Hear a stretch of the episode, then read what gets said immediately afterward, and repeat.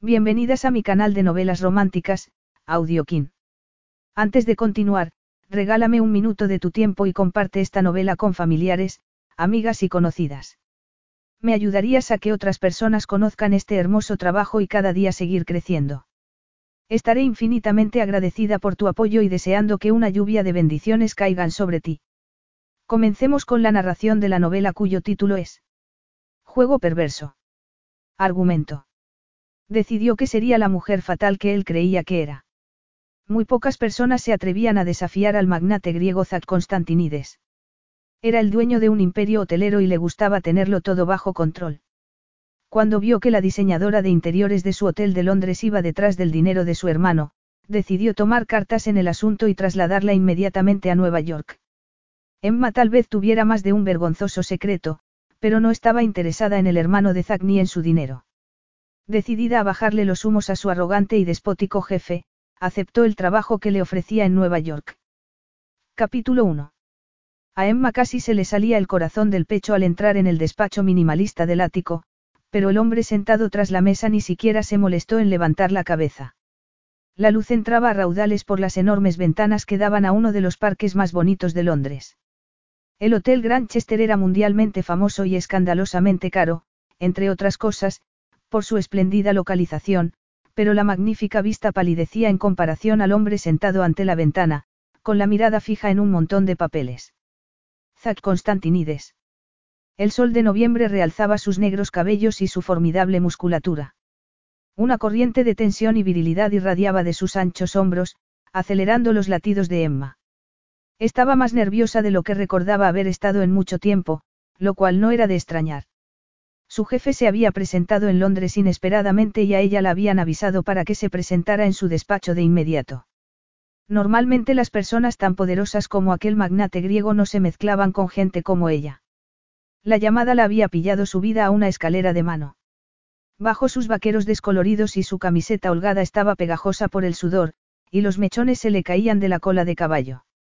No era la mejor manera de presentarse ante el multimillonario, pero no había mucho que pudiera hacer al respecto.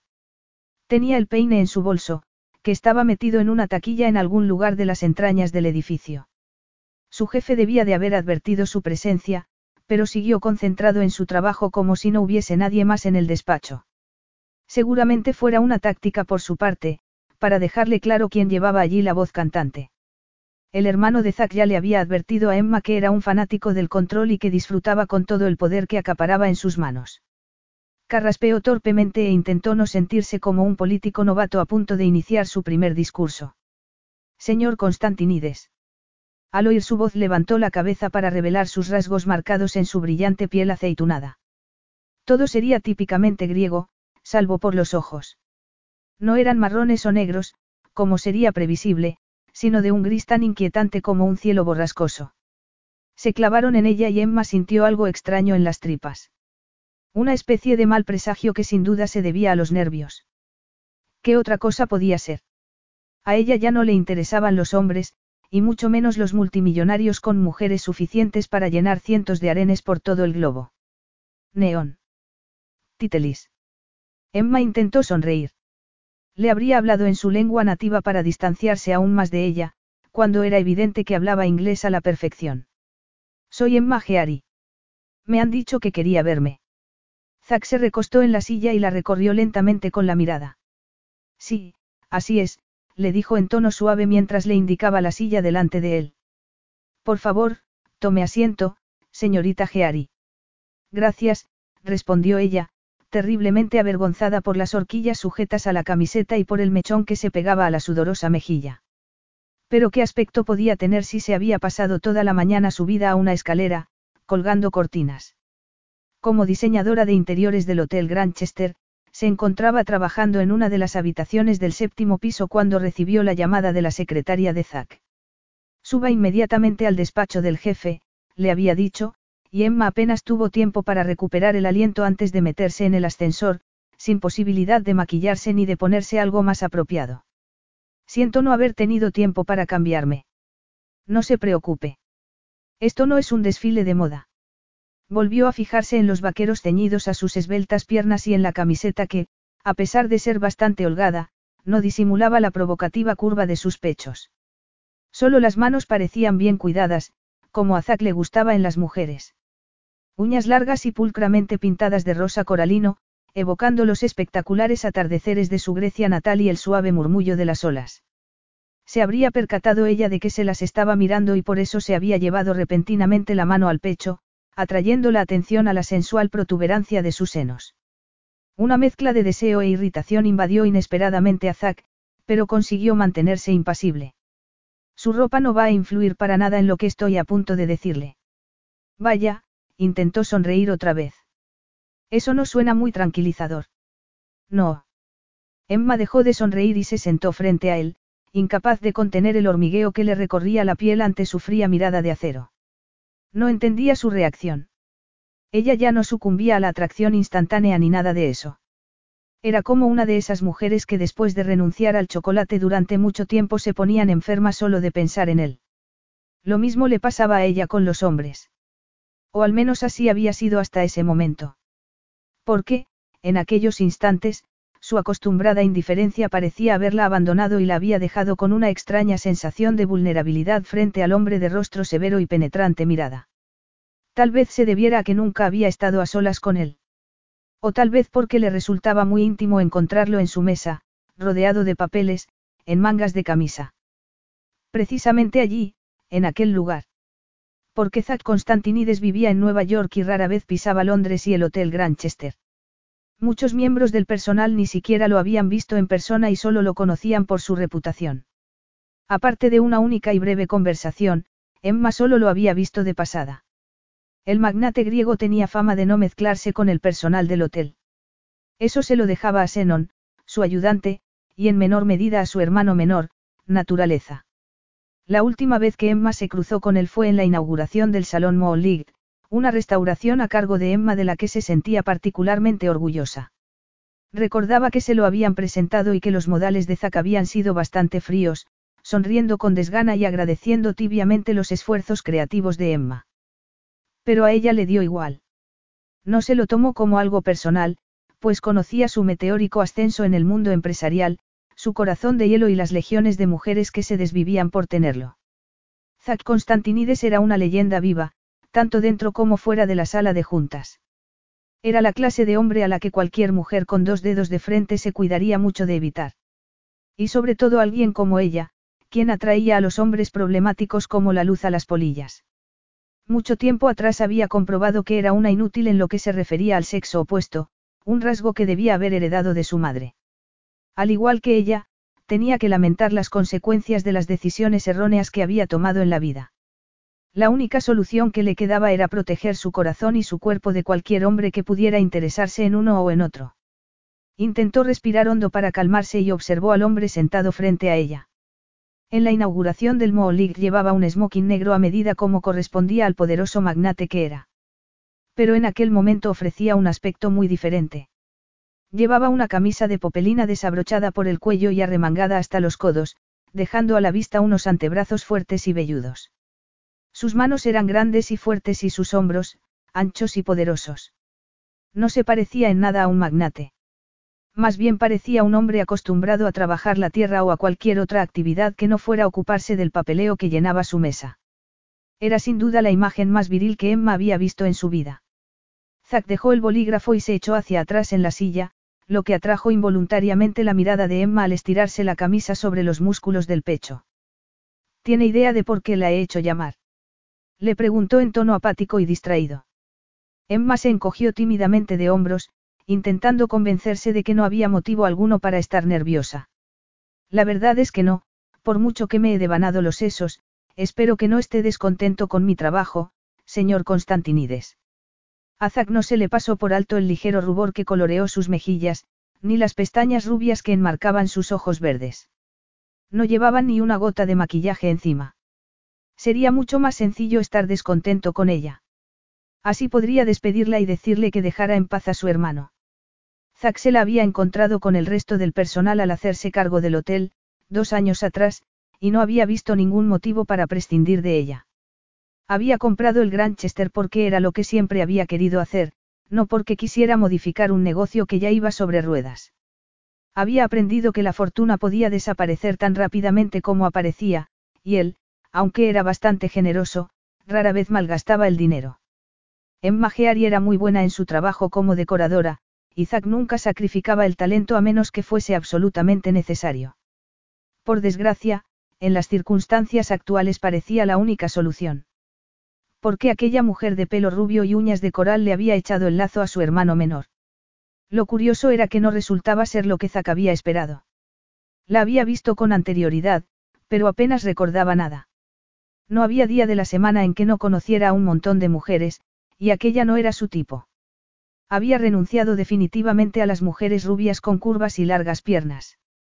Las fotos que le había enviado el detective eran bastante antiguas y mostraban a una mujer exuberante y glamurosa que no se parecía en nada a la mujer que estaba sentada ante él, vestida con ropa de trabajo. Tampoco se podía decir que fuese el tipo de su hermano.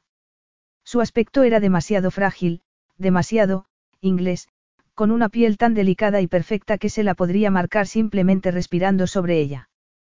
Tal vez fue aquello lo que hizo saltar las alarmas, junto a los informes de la creciente relación que Nat mantenía con aquella mujer. Zack había estado muy preocupado por el uso que su hermano fuera a darle a la impresionante herencia que iba a recibir de un día a otro. Y sus temores se habían confirmado al descubrir la clase de persona que era su novia, Emma Geary. Apretó los puños sobre la mesa y volvió a abrirlos lentamente, extendiendo los dedos sobre la reluciente superficie. No, no estoy descontento con su trabajo. De hecho, opino que es excelente. Gracias a Dios. exclamó ella. Tenía que hacerle ver lo entusiasmada que estaba con el hotel y lo mucho que apreciaba ser su empleada. Las valoraciones de la prensa sobre el nuevo bar fueron muy positivas, ha visto los recortes que le mandé a su oficina de Nueva York. Ah, y tengo muchas ideas para la reforma del Garden Room. Grandes ideas. He pensado que podríamos relacionarlo con el Festival de las Flores de Chelsea. Nos daría un gran prestigio y, su ansioso discurso murió en sus labios cuando él levantó una mano para acallarla. No la he hecho venir para hablar de las reformas, señorita Geary. Es por un asunto más personal. Verá, he estado hablando con mis abogados sobre su contrato. Con sus abogados. Repitió Emma, tan desconcertada que no le importó parecer un loro. De mi contrato. Él frunció el ceño, mostrando su disgusto por la interrupción. Y ellos me han dicho algo bastante interesante, es muy poco frecuente que una diseñadora de interiores trabaje exclusivamente para un hotel, en vez de ser autónoma. Emma seguía preocupada por lo que le había dicho de los abogados, pero imaginó que le debía alguna explicación. Ya sé que no es frecuente, admitió. Pero fue su predecesor quien me hizo un contrato fijo. Zack volvió a fruncir el ceño. Se refiere a Ciro D'Angelo. Sí, Emma recordaba muy bien al italiano atractivo y treintañero que tan amable había sido con ella en sus horas más bajas. Cuando Emma llegó a Londres su vida estaba por los suelos, pero Ciro D'Angelo le dio la oportunidad que necesitaba para empezar de nuevo y ella la aprovechó lo mejor que pudo. A Ciro le gustó tanto mi trabajo que me hizo un contrato indefinido con alojamiento incluido en el hotel. Dijo que eso me daría seguridad. Era muy, muy amable. También es muy atractivo y muy rico, añadió Zack, quien nunca había oído que calificaran de, amable, al implacable ejecutivo napolitano que salía con algunas de las mujeres más hermosas del mundo, y un mujeriego de cuidado. Igual que tú, estuvo tentada de gritarle, pero se contuvo y parpadeó con perplejidad. Lo siento, pero no entiendo qué tiene que ver Ciro con todo esto. No. Zack se fijó en el temblor de sus labios y se preguntó si aquel atisbo de fragilidad femenina sería sincero.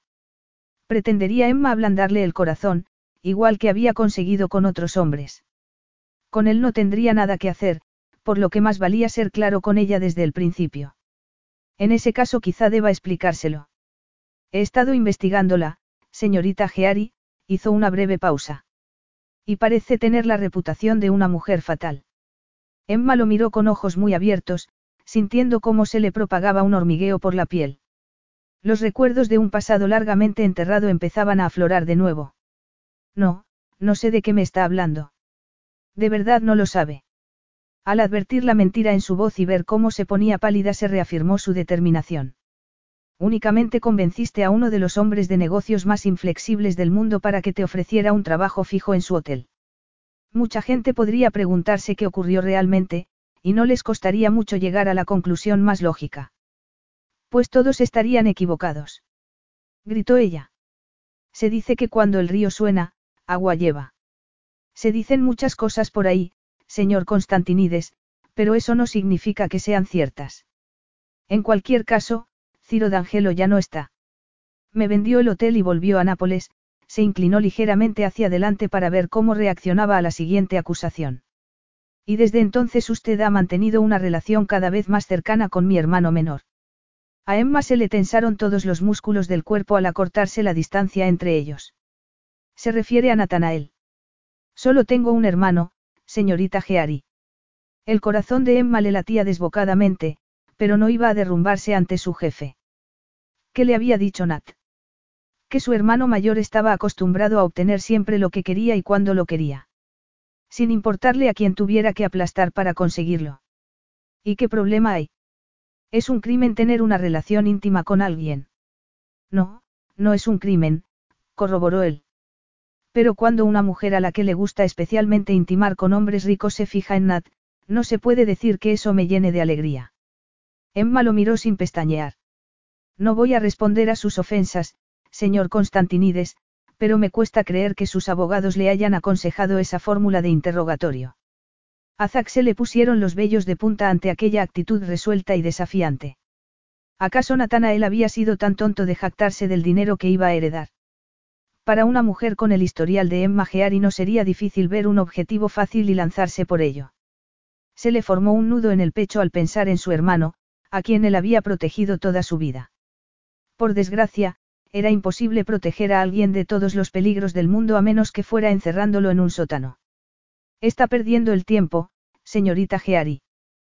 ¿Cómo dice? Ya me ha oído, bajó la voz y escupió las palabras como si fueran piedrecillas secas.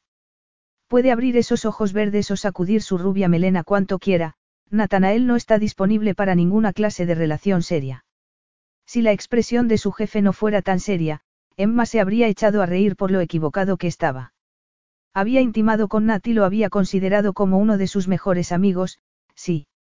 Desde que su hermano mayor se hiciera cargo del Granchester, los dos habían congeniado muy bien y siempre habían estado dispuestos a apoyarse mutuamente. Y era cierto que él intentó en una ocasión tener algo más con ella, pero Emma sospechaba que lo hizo más por costumbre que por verdadero deseo. Como si pensara que era aquello lo que cualquier mujer, incluida Emma, esperaría de él. Bastó que Emma le dijera que no estaba interesada, igual que también se lo dijo anteriormente a Ciro D'Angelo, para que se forjara una amistad desprovista de la menor tensión sexual. En Nat había encontrado el consuelo y el solaz que tanto necesitaba, y aquel hermano tiránico y arrogante no tenía el menor derecho a decirle que se alejara de él. ¿Sabe Nat lo que usted me está diciendo? Le preguntó con toda la calma posible. ¿Sabe que está tomando decisiones por él? Por mucho que trabaje para la empresa de su familia, creo que debería ser él y no usted quien decidiera con quién quiere relacionarse. Mi hermano no está disponible para ninguna clase de relación, repitió Zack, como si ella no hubiera abierto la boca. Y mucho menos con una mujer como usted. Emma se quedó de piedra. Todo su valor la abandonó de inmediato y el miedo que había conseguido reprimir empezó a invadirla al ver el peligroso brillo en los acerados ojos de su jefe. Algo le dijo que había sido descubierta. Nunca se podía escapar por completo del pasado. Una mujer como yo repitió en voz muy débil. Zack experimentó una agridulce sensación de triunfo al ver su expresión de remordimiento. Me pregunto por qué no firma con su apellido de casada, ¿hay algún motivo por el que haya borrado su pasado de su currículum? Le preguntó mientras miraba una de las hojas que tenía ante él. No es Emma Patterson su nombre, por haberse casado con la estrella del rock Louis Patterson. A Emma se le congeló la sangre en las venas. El pasado volvía a acosarla, como siempre había temido. Qué ingenua había sido al pensar que podía esconderse en el presente de los oscuros tentáculos de una vida anterior. Lo es. Insistió él. Emma tragó saliva. Sí, así es. Zack levantó la vista y le clavó una mirada tan fría y penetrante como una hoja de acero. Su exmarido murió de una sobredosis, dígame, señora Patterson, es una yonki usted también. Capítulo 2. Las palabras de Zack Constantinides impactaron en Emma como una lluvia de balas. Eran palabras que creía haber dejado atrás desde hacía mucho. Sobredosis, yonki, y todos los horribles recuerdos que arrastraban. Intentó reprimir las náuseas y miró fijamente a su jefe mientras el magnate griego repetía la acusación. Toma sustancias, señorita Geari. No, no. Nunca las he tomado, nunca. No tiene derecho a acusarme de algo así. Se equivoca. Tengo todo el derecho del mundo a proteger a mi hermano de las mujeres con un pasado dudoso. Emma tuvo que hacer un enorme esfuerzo para controlar la respiración, pero no pudo hacer nada con los frenéticos latidos de su corazón. Me casé con un hombre adicto y alcohólico, señor Constantinides, dijo en voz baja, pero no sabía nada de eso cuando lo conocí. Era joven y cometí un error. Usted nunca ha cometido un error. Zack negó con la cabeza. Él jamás había cometido errores en sus relaciones. El desliz que tuvo en el trabajo ni siquiera podía considerarse un error, y en cualquier caso aquello era algo muy diferente. Se había ganado una merecida fama por ser un hombre de sólidos valores tradicionales y se sentía orgulloso por ello. Ninguna mujer que hubiera llevado una vida como la de Emma Geari sería nunca bien recibida en su familia. Sacó unas fotos de un sobre que tenía en la mesa y Emma se puso pálida al verlas. Eran fotos muy viejas, pero las reconoció al instante. ¿Reconoce estas fotos? Le preguntó él. Emma se obligó a mirar la imagen superior del montón que Zack había esparcido sobre la mesa, como un croupier disponiéndose a barajar las cartas. Era una foto de ella y de Louis el día de su boda. La prensa se había puesto las botas con aquella historia, una chica de 19 años a la que nadie conocía casándose con una estrella del rock que le doblaba la edad. Contrajo el rostro al verse a sí misma en la foto. Se había puesto una guirnalda de flores en el pelo y un vestido vaporoso de seda chifón. Sus largos cabellos rubios casi le llegaban a la cintura, confiriéndole el aspecto de un hada del bosque que se hubiera perdido en la ciudad. O al menos eso fue lo que le dijo Lois. Incluso le compuso una canción en su luna de miel, entre sorbo y sorbo de la botella de Bourbon que siempre llevaba consigo. Pues claro que las reconozco, respondió mientras se obligaba a mirar las otras fotos, como si quisiera demostrarle a su jefe que no la asustaban. Pero sí que la asustaban. Le tenía pavor al sufrimiento del pasado. Observó las imágenes tristemente familiares de Lois y de ella saliendo de restaurantes, con ella sujetando a su marido e intentando desesperadamente ocultar su estado de ebriedad ante las cámaras de los periodistas. Algunas de las fotos estaban tomadas en el interior de clubes nocturnos que ya no existían. La chica rubia con el vestido corto y ceñido que bailaba provocativamente en la plataforma le parecía una completa desconocida. Por aquel tiempo había intentado complacer a Lois por todos los medios. Ser lo que él quería que fuera. Era lo que querían los hombres, según le había asegurado su madre. No fue hasta mucho después, cuando su matrimonio acabó miserablemente, que Emma se dio cuenta finalmente de que su madre era el peor ejemplo que podría haber seguido. Se ha tomado muchas molestias para conseguir estas fotos, le dijo a su jefe, intentando que la voz no delatara sus nervios. Son de hace casi diez años. Diez años no son nada, y siempre es fácil obtener información si buscas en los sitios adecuados, un repentino deseo lo asaltó al ver la imagen de su trasero meneándose al ritmo de la música. Rápidamente apartó la foto de su vista y tragó saliva. Pero tendrá que admitir que no es usted la candidata ideal para ser mi cuñada. Emma vio cómo endurecía los rasgos y se negó a permitir que la intimidara de aquella manera. Siempre da por hecho que su hermano va a casarse cuando sale con una mujer. No cree que se está precipitando en sus conclusiones. Me baso en la experiencia, respondió él. Conozco muy bien a las mujeres y sé cómo las mueve el dinero. El apellido Constantinides basta para provocar una atracción inmediata en el sexo femenino. Incluido usted. Incluido yo. Emma advirtió el sarcasmo en su voz y estuvo a punto de aclararle que su hermano y ella solo eran buenos amigos. Pero algo la detuvo. El deseo de responderle con la misma moneda. De atacarlo igual que él la había atacado al hurgar en su doloroso pasado. A Zack Constantinides le molestaba que ella tuviera una relación con su hermano, y ella iba a hacérselo creer hasta que pudiera hablar con naturaleza. No puedo decirle lo que opino de sus acusaciones, ya que da la casualidad de que es usted mi jefe y parece decidido a despedirme si hablo claro. Al contrario.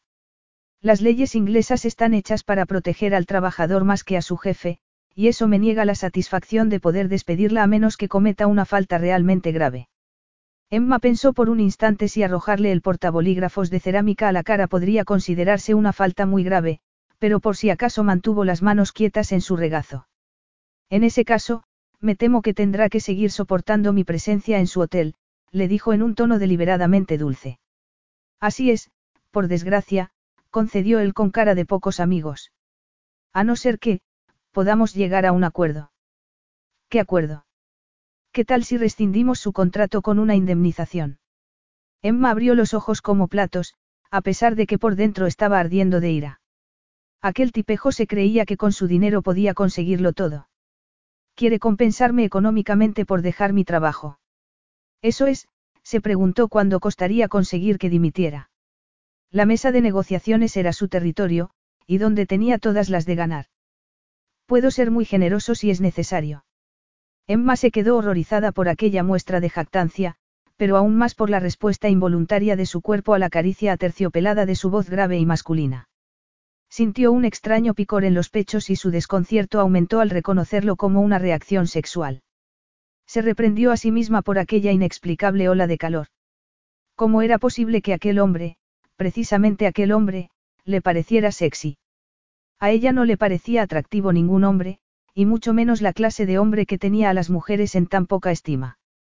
Acarició brevemente la idea de seguirle el juego y decir una suma escandalosamente alta para asustarlo.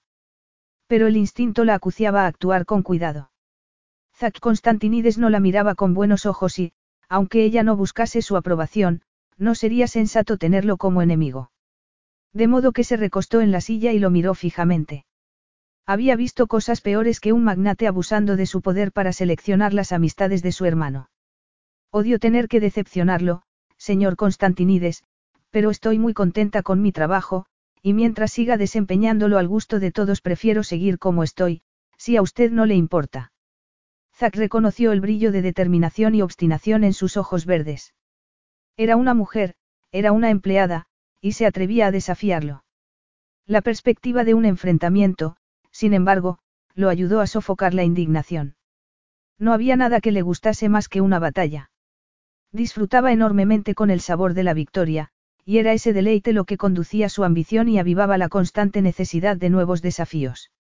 Para un hombre como él no había nada que no pudiera conseguir, y sin embargo la señorita Emma Geary estaba empeñada en contravenir sus órdenes y quedarse con su trabajo.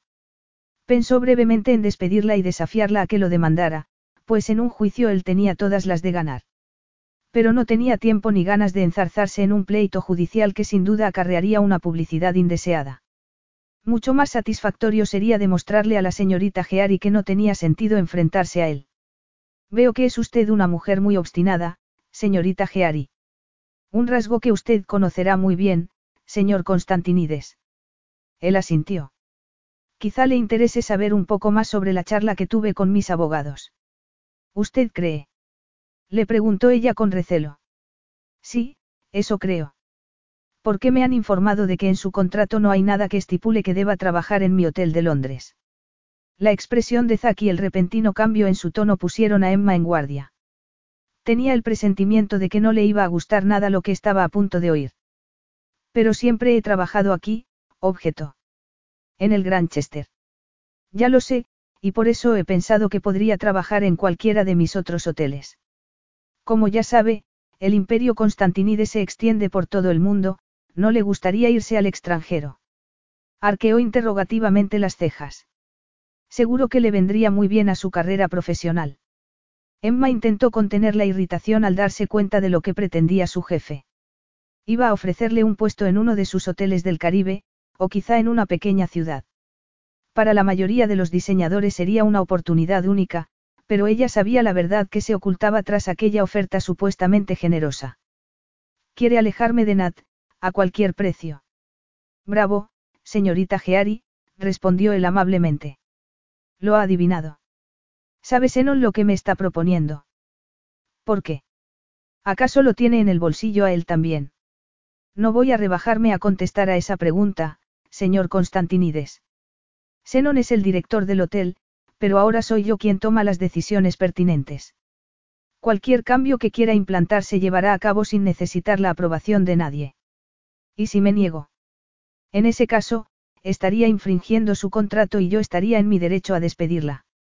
Se recostó en la silla y bajó la vista a la tentadora protuberancia de sus pechos. Por un breve instante se sorprendió deseando que Nat se hubiera buscado cualquier otra novia, porque la vehemencia de aquella mujer había prendido de forma totalmente inesperada su apetito sexual. Nadie se atrevía jamás a plantarle cara, y la situación le resultaba tan novedosa que su cuerpo empezaba a reaccionar por su cuenta. Si no fuera la novia de su hermano, cedería a la tentación de invitarla a cenar y pedirle que se pusiera un vestido ajustado y que se dejara el cabello suelto. Las mujeres fogosas y apasionadas tal vez no fueran las mejores esposas, pero sí las mejores amantes.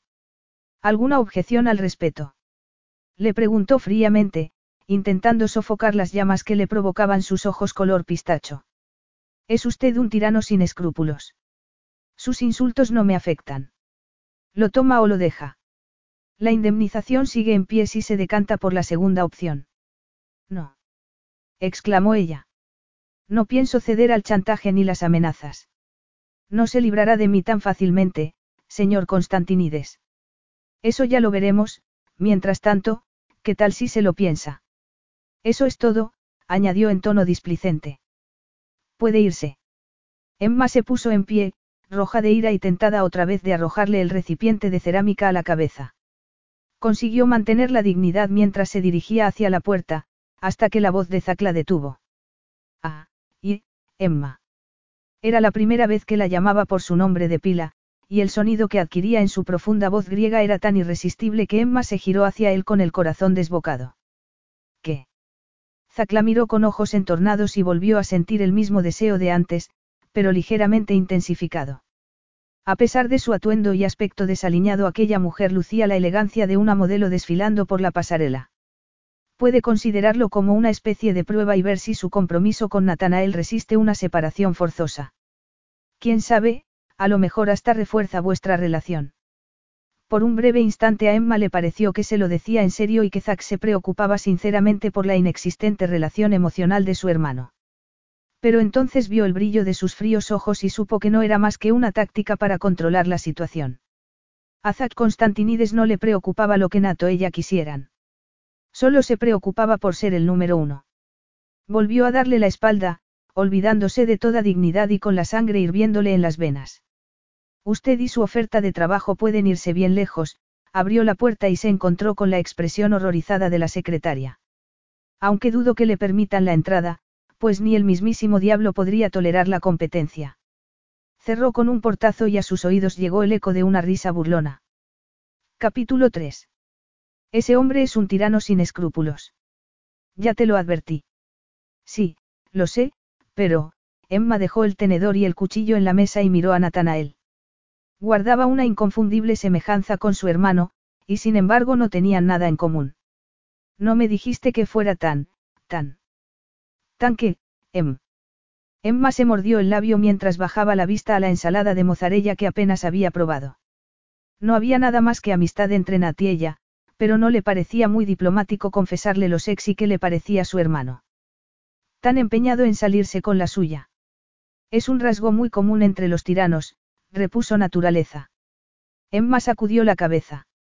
A pesar de su indignación, el encuentro con Zack Constantinides la había dejado profundamente afectada.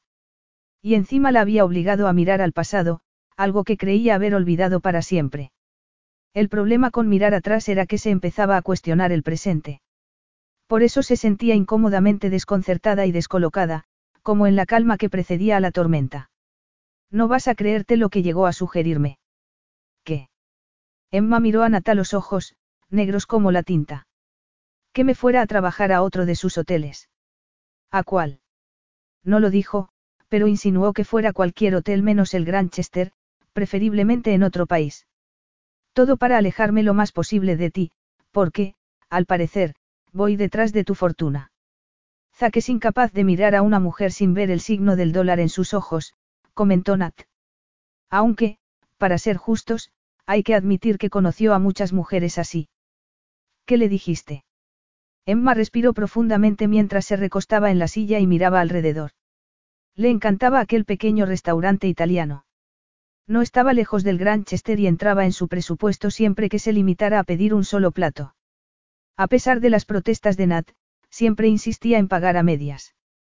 Allí iban a comer con frecuencia, dependiendo de la vida amorosa de naturaleza. Si estaba metido en una apasionante aventura, apenas se veían. Pero si Nat descubría que su última diosa tenía los pies de barro, entonces se veían más a menudo. Nat llevaba algún tiempo sin, enamorarse, de nadie, y eso les permitía disfrutar de su mutua compañía. Todo era natural, sencillo y reconfortante entre los dos, hasta la reunión con Zack Constantinides. Desde que salió de su despacho se sentía como si hubiera despertado de una pesadilla y apenas pudiera recordar nada del sueño. Le dije que se fuera bien lejos. Nat se quedó callado unos momentos, con una expresión que Emma nunca le había visto. Le dijiste a Zack que se fuera bien lejos. De hecho, le dije que el infierno era demasiado bueno para él. Nat se echó a reír. Me habría encantado ver su cara. Emma tomó un sorbo de vino, porque pensar en la cara de Zack no la ayudaba precisamente a calmar los ánimos. Espero no volver a verlo nunca más, dijo, aunque el corazón le daba un vuelco cada vez que recordaba sus ojos grises y sus duros labios. Que se quede con su trabajo y sus intentos de manipulación. Quien narices se cree que es para jugar con las personas a su antojo, como si fueran piezas de ajedrez. Voy a presentarle mi dimisión y volveré a ser autónoma. Hay trabajo de sobra en Londres. Nat frunció el ceño. Pero no sabes a dónde te destinaría Zack, piénsalo, Em. Podría ser una oportunidad fantástica. Sabes que tiene un hotel fabuloso en Nueva York, cerca de Central Park. Y en París también, en la avenida George junto al Sena. Conozco toda la oferta hotelera de tu hermano, Nat, y no estoy en absoluto interesada. Ni siquiera por hacerme un favor. Hacerte un favor. Dejó la copa en la mesa y entornó la mirada. Piensa en ello. Zack es un fanático del control y siempre intenta protegerme. Ya lo sé. ¿Por qué lo hace? Porque tiene miedo de que alguna mujer astuta y taimada se haga con la fortuna de los Constantinides. Ya pasó con anterioridad, y el resultado es que Zack odia a las mujeres, vio la expresión de Emma y puso una mueca. Es una larga historia. No me interesa la historia de Zack, dijo ella rápidamente. No quería comprender a aquel hombre. No había nada que comprender, salvo que era un tirano despótico e insensible. No debe de ser muy distinta a la tuya. Es peor que la mía. Zack es mayor que yo y tuvo que sufrir el divorcio de mis padres. Está convencido de que las mujeres solo van detrás de mi cartera. No se da cuenta de que son mi encanto y mi pericia en la cama lo que las vuelve locas, cree que debería volver a casa y casarme con una mujer griega respetable. ¿Y qué es lo que tú quieres, Nat? ¿O no se te permite tener una opinión? No sé, respondió él. Lo único que quiero es tener la libertad para vivir mi vida hasta que llegue el momento de sentar la cabeza. Y ahí es donde entras tú, Em. O, mejor dicho, ¿dónde podrías entrar? No sé a dónde quieres llegar, naturaleza. Él se inclinó sobre la mesa y le dibujó con el dedo un círculo en la mano. Si Zack cree que hay algo serio entre nosotros y que ha conseguido separarnos, dejará de controlarme por una temporada. Pensará que estoy resentido y hará lo que sea para aliviar mi dolor. Hasta puede que me presente a otras mujeres que ayuden a olvidarte. Por una vez en mi vida podría salir con quien me diera la gana sin sentir su aliento en mi hombro. Tendré la libertad que llevo deseando desde siempre. ¿Y qué conseguiré yo, Nat? Él sonrió y se encogió de hombros. La posibilidad de expandir tus alas, tal vez. Incluir algo nuevo y fantástico en tu currículum. ¿Por qué no, Em? ¿Qué te lo impide? Emma reflexionó sobre la pregunta. ¿Qué se lo impedía realmente? El resentimiento hacia su jefe, manipulador y sin escrúpulos. O era algo más básico, como una especie de miedo arraigado en lo más profundo de sí misma. Nadie podría culparla por desear un poco de estabilidad por vez primera en su vida. Abrió los labios para rechazar la propuesta, pero las palabras de Nat le habían tocado una fibra especialmente sensible. Y una vez que empezó a pensar en ello, no podía parar. El Gran Chester le había brindado un refugio cuando más lo necesitaba. La había ayudado a recuperarse del desastre de su matrimonio y a desarrollar sus habilidades como diseñadora. Se había labrado una vida tranquila y segura, que era lo que siempre había querido, pero, todo se había vuelto demasiado fácil. Sabía que su anhelo de paz no era más que una reacción ante el pasado, para no repetir los altibajos que tanto la habían consumido. Pero empezaba a ver que quizás se había permitido caer en una rutina que tal vez fuera el momento de romperla. Lo mirase por donde lo mirase, la oportunidad que se le presentaba era una ocasión que no podía desperdiciar, aunque no le hubiera llegado por los medios más convencionales. ¿Qué sería lo peor que podría suceder? Que su arrogante y despótico jefe viera su aceptación como una victoria. ¿Y qué? Zack Constantinides no significaba nada para ella. Y por otro lado, ¿qué sería lo mejor que podría pasar? Miró el dedo con que Nat seguía dibujándole círculos en la mano. Sería fantástico para engrosar su currículum y darle a su carrera el empujón que necesitaba para demostrar su verdadero potencial. Puede que llame a Zack y le diga que aceptó su oferta, dijo, aunque no del todo convencida. No hace falta que lo llames, respondió Nat. Puedes decírselo en persona, ahora mismo. Emma se puso rígida al momento y desvió la mirada hacia la puerta. Zack Constantinides estaba entrando en el restaurante, tan desenvuelto y seguro de sí mismo como si fuese el dueño del local. Y, puestos a pensar en ello, seguramente lo fuera. Otros clientes se habían girado para mirarlo y Emma pensó que quizá ejerciera siempre ese efecto en las personas. Durante unos instantes todo el mundo se quedó callado, atento a su imponente presencia, hasta que la gente siguió comiendo y charlando animadamente. En cuanto a Emma, el corazón se le desbocó como un caballo salvaje al observar la poderosa anchura de sus hombros, enfundados en un traje oscuro hecho a medida que hacía palidecer al resto de hombres de la sala. Entonces se dio cuenta de que no iba a solo. Una mujer lo acompañaba. Lógico, pensó con una sonrisa irónica. Un hombre como él podía elegir a las mujeres que quisiera. La mujer parecía griega y tenía un cuerpo de modelo, con una corta melena que enmarcaba unos pómulos marcados y unos rasgos delicados. A pocas mujeres les favorecería tanto un corte semejante, pero a aquella en concreto le confería un aspecto despampanante. Con su minifalda retro de los años 60 y unas botas blancas por las rodillas, parecía haber salido de las páginas de la revista Vogue. A Emma le resultó imposible apartar la mirada, a pesar del doloroso e inexplicable nudo que se le formaba en la garganta al ver cómo Zack le ponía una mano en el trasero. Lo siguió con la mirada hasta la mesa apartada donde los condujo el maitre, y mientras la mujer se sentaba Zack levantó la vista y sus ojos grises se encontraron con los de Emma. Su expresión era de sorpresa e incredulidad, y también de algo más que Emma no logró descifrar. Los dedos empezaron a temblarle y el corazón le golpeó dolorosamente las costillas que tenía aquel hombre que tanto la afectaba a un nivel físico y mental, llenándole la cabeza con imágenes nada tranquilizadoras. Consiguió apartar la mirada y bajó la vista a su plato, intacto. ¿Sabías que iba a venir? Le preguntó Anat en voz baja. Pues claro que no. Podemos pedir la cuenta y marcharnos. Demasiado tarde, dijo él. Viene hacia aquí. Para Emma fue como si esperara su ejecución. Sintió que le ardían las mejillas y de nuevo aquel extraño escozor en los pechos. Afortunadamente estaba sentada, porque las piernas se le habían transformado en gelatina.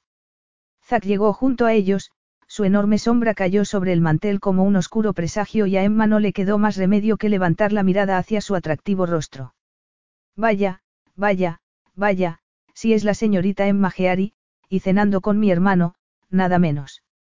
La viva imagen del amor. Emma sonrió y colocó la mano sobre la de naturaleza. No supo si lo hizo para responder al cinismo de Zack o si únicamente intentaba protegerse contra su arrolladora personalidad. No podemos evitarlo, ¿verdad, Nat? Preguntó suavemente.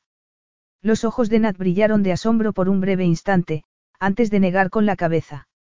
No, no podemos, Em, respondió obedientemente.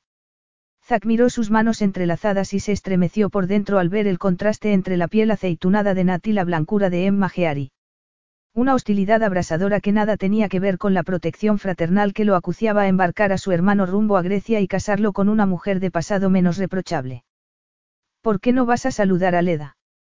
Le preguntó a Nat, dedicándole una sonrisa a la morena que esperaba en la mesa. ¿Te acuerdas de ella, verdad? Saliste con ella una temporada, pero nunca la hubiera reconocido con ese pelo tan corto.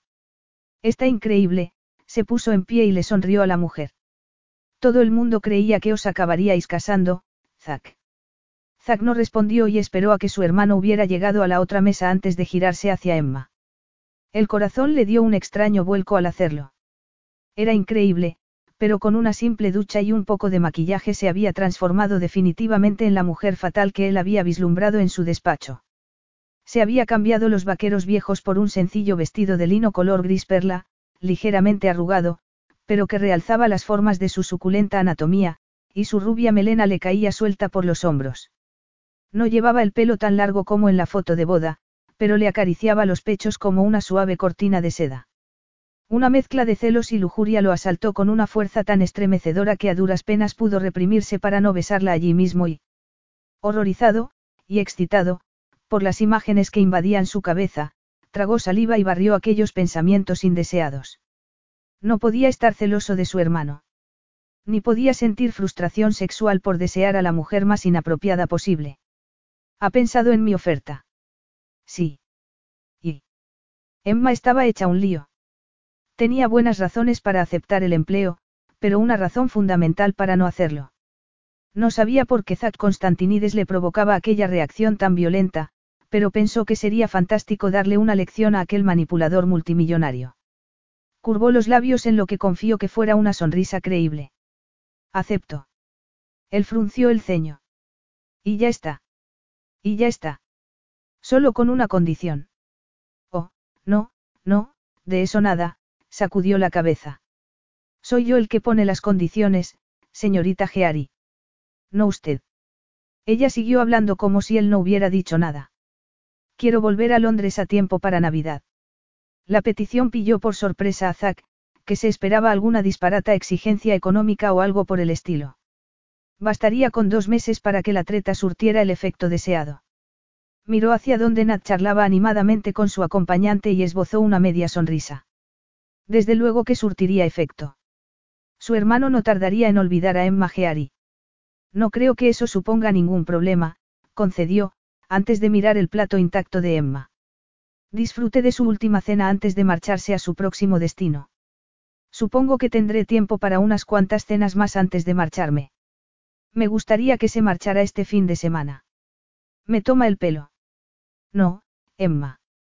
Hablo completamente en serio. Fue la forma con que pronunció su nombre, como si estuviera lamiendo lentamente una cucharada de miel, lo que la hizo tartamudear. Po, ¿por qué tanta prisa? ¿Por qué demorarlo? Preguntó él, disfrutando enormemente con su poder y con el efecto que causaba en ella. Cuanto más prolongada es una despedida, más dolorosa resulta. Es mucho mejor romper de una vez por todas y acostumbrarte a vivir sin naturaleza. ¿Y a dónde piensa mandarme? A Mongolia, tal vez. El imperio Constantinides no se ha extendido hasta ese punto, de momento, respondió Zack. No, voy a enviarte a un lugar bastante más cosmopolita que la estepa mogólica, le explicó tuteándola. ¿Puedo saber dónde? ¿O es un destino secreto? Zack sintió una dolorosa palpitación en las sienes.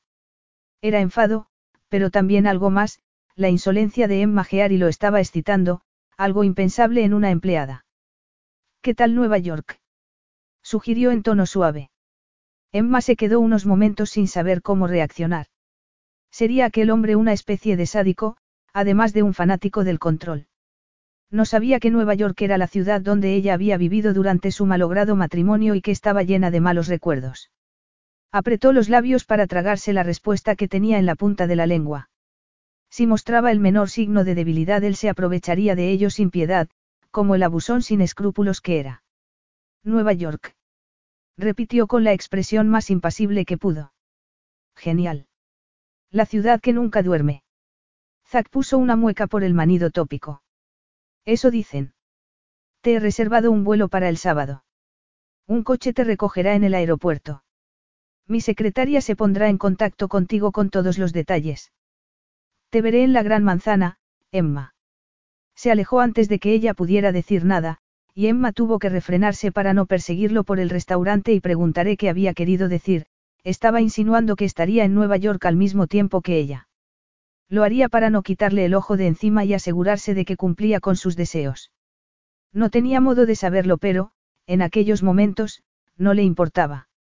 Lo único que podía sentir era una extraña y creciente turbación, mezclada con una galopante excitación que no se atrevía a analizar. Capítulo 4. Era muy extraño estar de vuelta, oír aquel acento tan peculiar y ver a la gente corriendo de un lado para otro con esa especie de afán individualista que solo se podía encontrar en Nueva York. Se recostó en el asiento de cuero y observó los rascacielos que se elevaban a lo lejos mientras la limusina avanzaba hacia la ciudad. El coche de Zack la había recogido en el aeropuerto JFK, aunque a Emma le hubiera gustado subirse a uno de los emblemáticos taxis amarillos tras hacerse cargo de su equipaje ella misma, como el resto de pasajeros. Eso la habría ayudado a reforzar una sensación de normalidad e independencia que estaba muy lejos de sentir. Porque lo más extraño de todo era que aquel viaje se le antojaba horriblemente similar al primero y único que había hecho a Estados Unidos, lo cual aumentaba su ansiedad por momentos. Años atrás había estado a la entera disposición de un hombre rico y poderoso, y de nuevo volvía a encontrarse en la misma situación.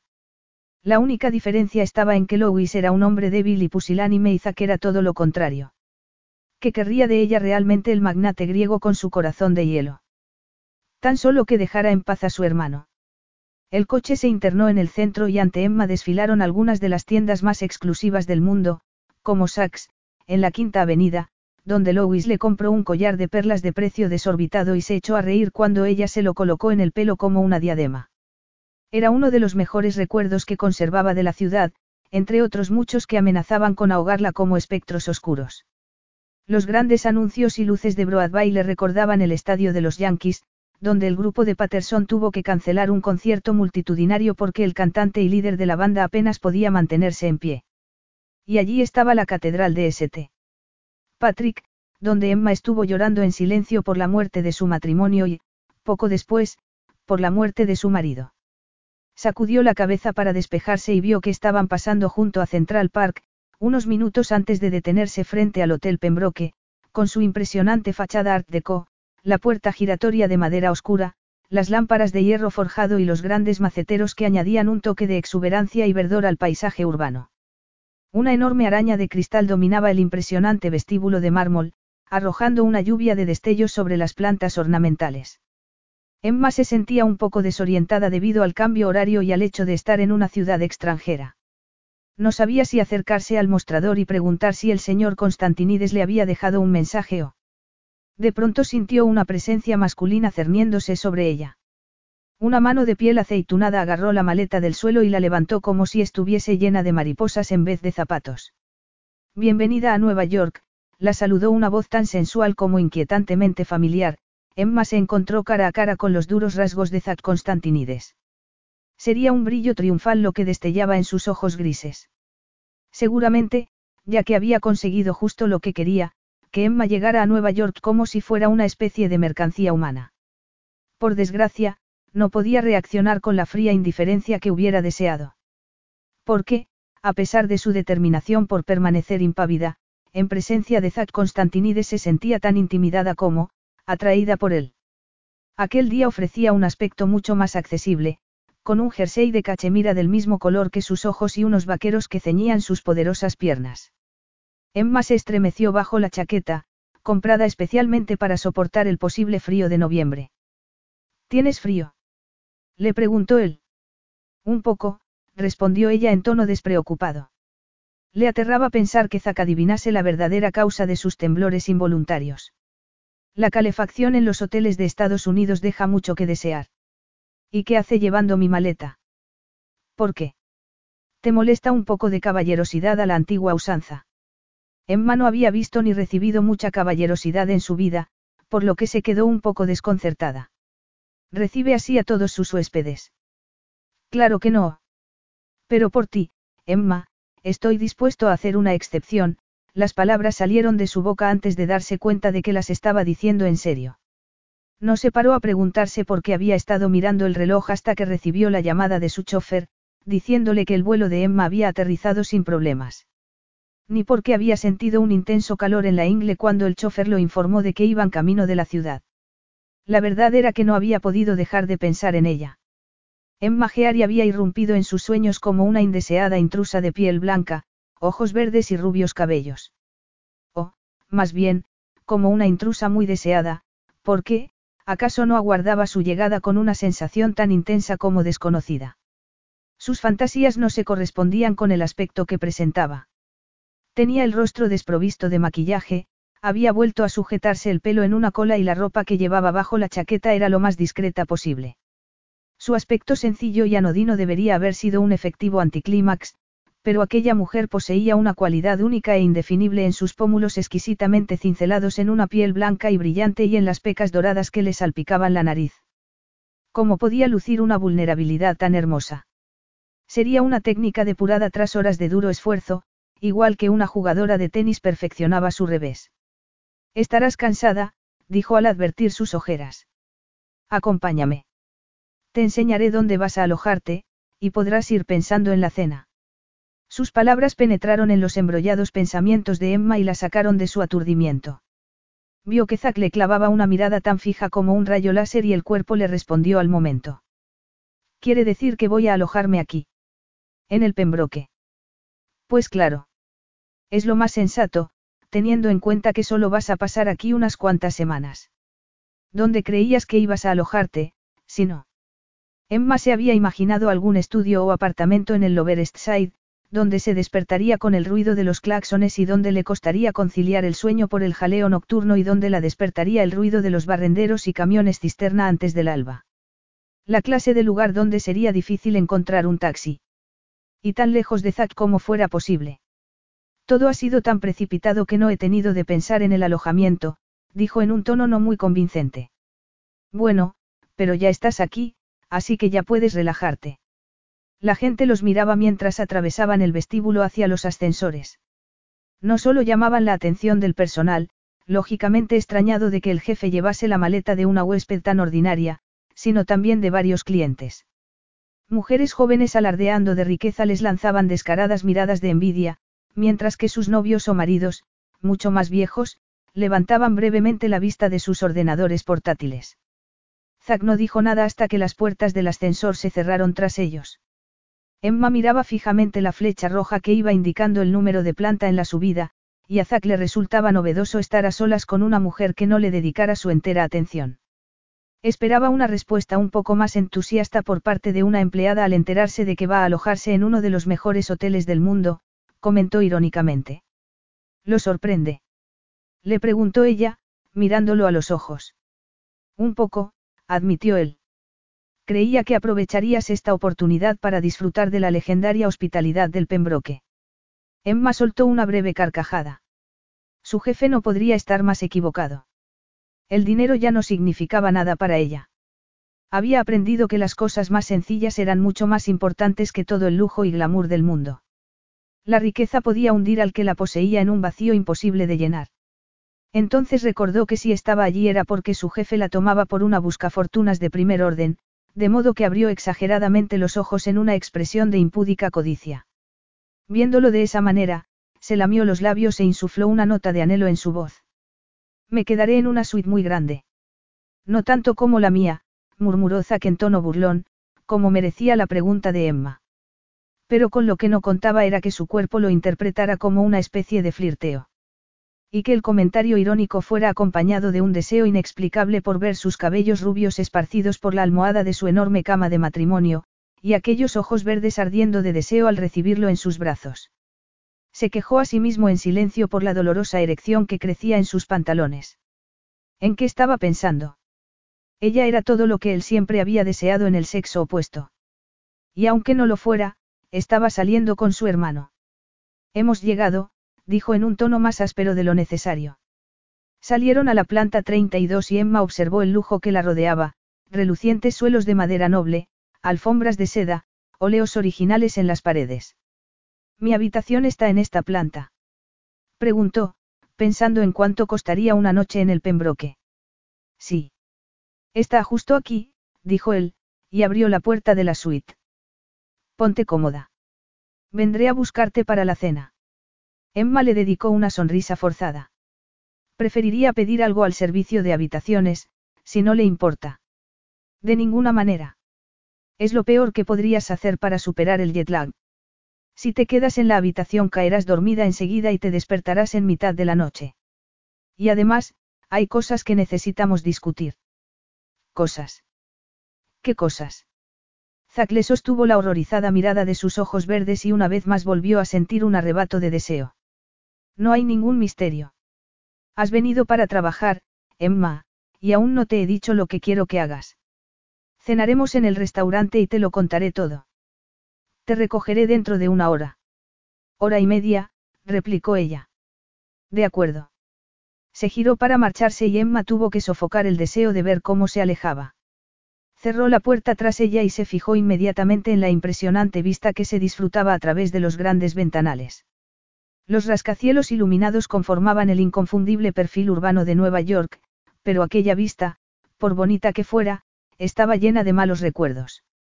Y en cualquier caso, Emma estaba demasiado cansada para apreciarla. Se obligó a deshacer el equipaje, pues si no lo hacía enseguida toda la ropa estaría arrugada a la mañana siguiente.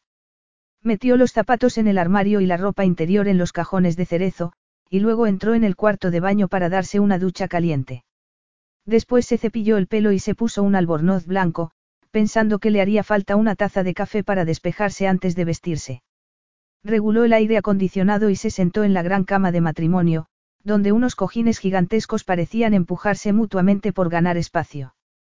Apoyó la cabeza en uno de ellos y oyó el gorgoteo de la cafetera mientras los párpados se le cerraban imparablemente. Otros sonidos empezaron a infiltrarse en su sueño. Oyó el traqueteo de un carrito, que le hizo pensar que aún seguía a bordo del avión, y unos golpes ahogados. Lo siguiente fue sentir una mano en los brazos, contra la suave tela del albornoz. Abrió los ojos de golpe y se encontró a Zack de pie a su lado, mirándola con una extraña tensión en el rostro. Durante unos instantes ninguno de los dos habló. Se mantuvieron la mirada en silencio, como si el tiempo y el espacio hubieran quedado suspendidos y estuvieran encerrados en su propio universo. A Emma le latía fuertemente el corazón mientras observaba desde abajo a Zack, invadida por un repentino deseo y embriagada por su cercanía y la fragancia a sándalo. Consciente, además, de que estaba desnuda bajo el albornoz y que los pechos empezaban a picarle ante el escrutinio de Zack. ¿Qué pasa? murmuró entre sus labios resecos. Zack observó cómo se humedecía los labios con la punta de la lengua. Era hermosa, pensó. Realmente hermosa. No podía despertarte, le reprochó él. Emma pensó que podría haberla llamado por teléfono, pero no lo dijo porque su mano seguía en el brazo y, por mucho que la avergonzara admitirlo, no quería que la retirase. Se debería a su estado de somnolencia y desorientación o realmente le gustaba que la tocase. Bueno, pues ya me ha despertado, dijo mientras intentaba contener un bostezo. Zac apartó la mano de mala gana y se acercó a la ventana para cambiar la tentadora imagen del albornoz blanco por la conocida vista de los rascacielos iluminados. Pero no podía dejar de pensar en el cuerpo que se ocultaba bajo aquel albornoz ni en la fragilidad que expresaba el rostro dormido de Emma. No fue hasta que ella abrió los ojos que Zack se quejó por olvidar dos hechos vitales. Ella no era su tipo de mujer. Era la mujer de su hermano. Pero era imposible negar, y especialmente para un hombre con tanta experiencia como él, la atracción sexual que chisporroteaba entre ellos desde el primer momento. Y aquello justificaba, en cierta forma, que la hubiese llevado a Nueva York. Si Emma podía alejarse tan fácilmente de su hermano, no estaría mejor Nat sin ella. Te espero en el restaurante, le dijo entre dientes. Dentro de quince minutos. Emma se incorporó en la cama mientras él se alejaba sin mirarla, pero podía sentir el enojo que desprendía su poderoso cuerpo. ¿Qué le pasaba? Estaría irritado por haber estado mirándola como si quisiera devorarla. Por desear lo mismo que deseaba ella. Invadida por la culpa, buscó su ropa interior y se abrochó torpemente un sujetador negro de encaje mientras se agudizaba el escozor de sus pechos. La humillante verdad era que deseaba a Zack Constantinides como nunca había deseado a nadie más. Ni siquiera a su marido.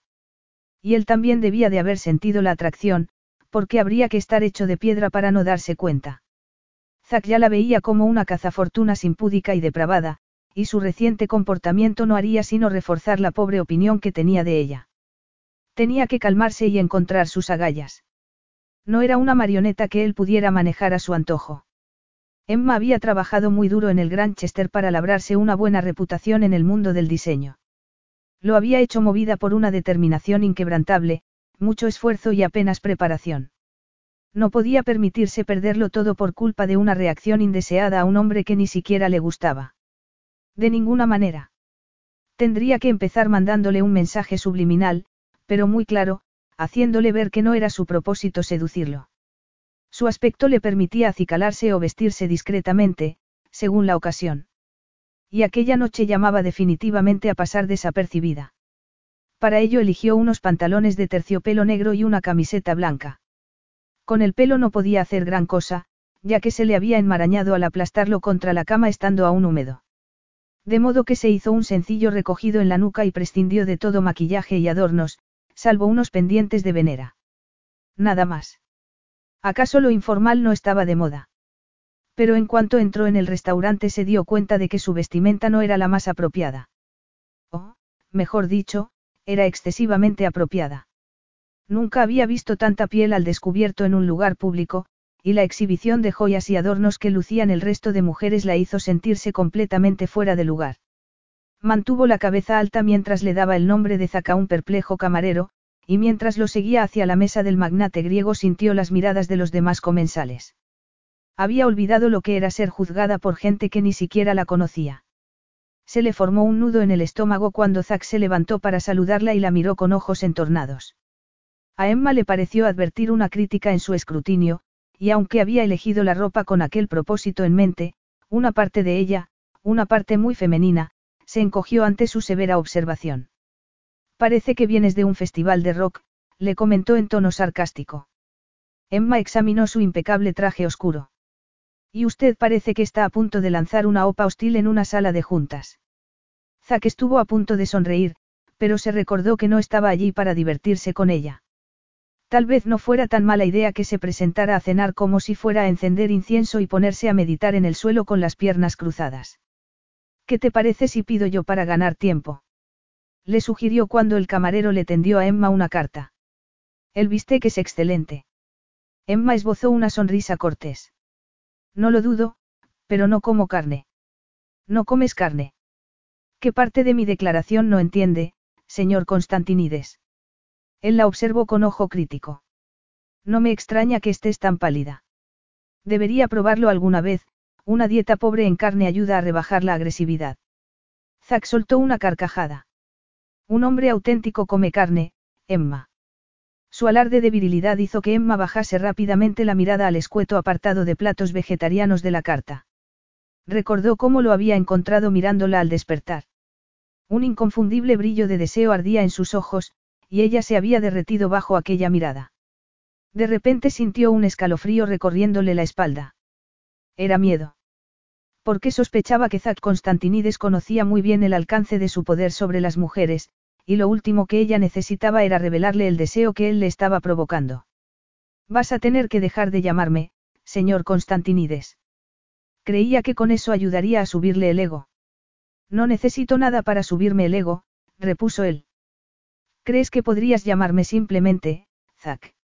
Emma cerró la carta y alzó la vista. Tomaré la lasaña de berenjena y ensalada, por favor, Zack. Y yo, entrecot, le tendió las cartas al camarero, gratamente sorprendido por la erótica entonación de su nombre pronunciado con el suave acento británico de Emma. Vino. Emma lo pensó unos instantes. No debería tomarlo, pues una cena con vino se asemejaba más a una velada romántica que a una comida de negocios.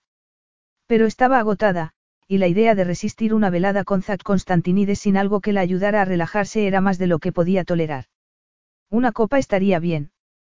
Él asintió y poco después apareció el sumiller con dos copas de un vino tinto tan exquisito que Emma pudo olerlo a varios pasos. Tomó un sorbo con avidez y dejó la copa en la mesa con un suspiro de deleite. Es muy bueno, dijo al ver la curiosidad que brillaba en los ojos de Zack.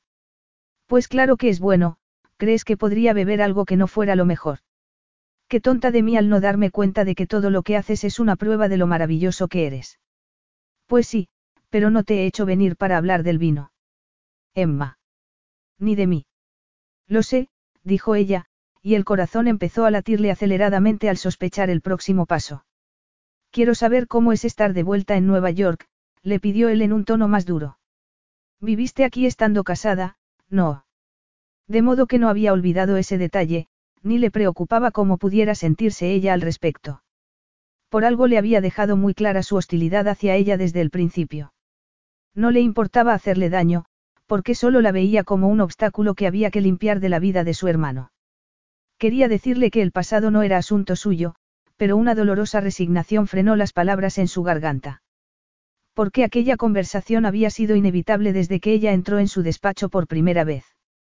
Zack estaba decidido a saber más de ella y era imposible evadir su implacable interrogatorio. ¿Qué quieres saber? Le preguntó. Tal vez se sintiera avergonzada de su pasado, pero se sentía orgullosa por cómo había renacido de las cenizas. Quiero saber cómo una chica inglesa de pueblo consiguió conocer y casarse con un famoso como Louis Patterson. Y si valió la pena el precio que pagaste por tus diez minutos de gloria. Capítulo 5. Emma apretó el pie de la copa de vino mientras se enfrentaba a la acusación que ardía en los grises ojos de Zack.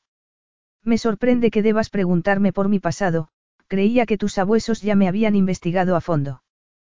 Tomó un sorbo de vino. Conozco los hechos. Lo que me interesa son las razones que los provocaron. Y asumámoslo, Emma. Si tu relación con mi hermano sobrevive a esta separación, hizo una pausa e intentó contener los pensamientos que le inspiraba aquella posibilidad. Si de verdad te conviertes en mi cuñada, me debes una explicación más detallada sobre tu pasado. Yo no te debo nada. No. ¿Y por qué tanto misterio? Te avergüenzas de algo que hiciste. Te metiste en algún asunto ilegal, tal vez. No. Inat conoce tu pasado. Pues claro que sí. ¿Por qué no me lo cuentas a mí también? Emma tomó un largo trago de vino.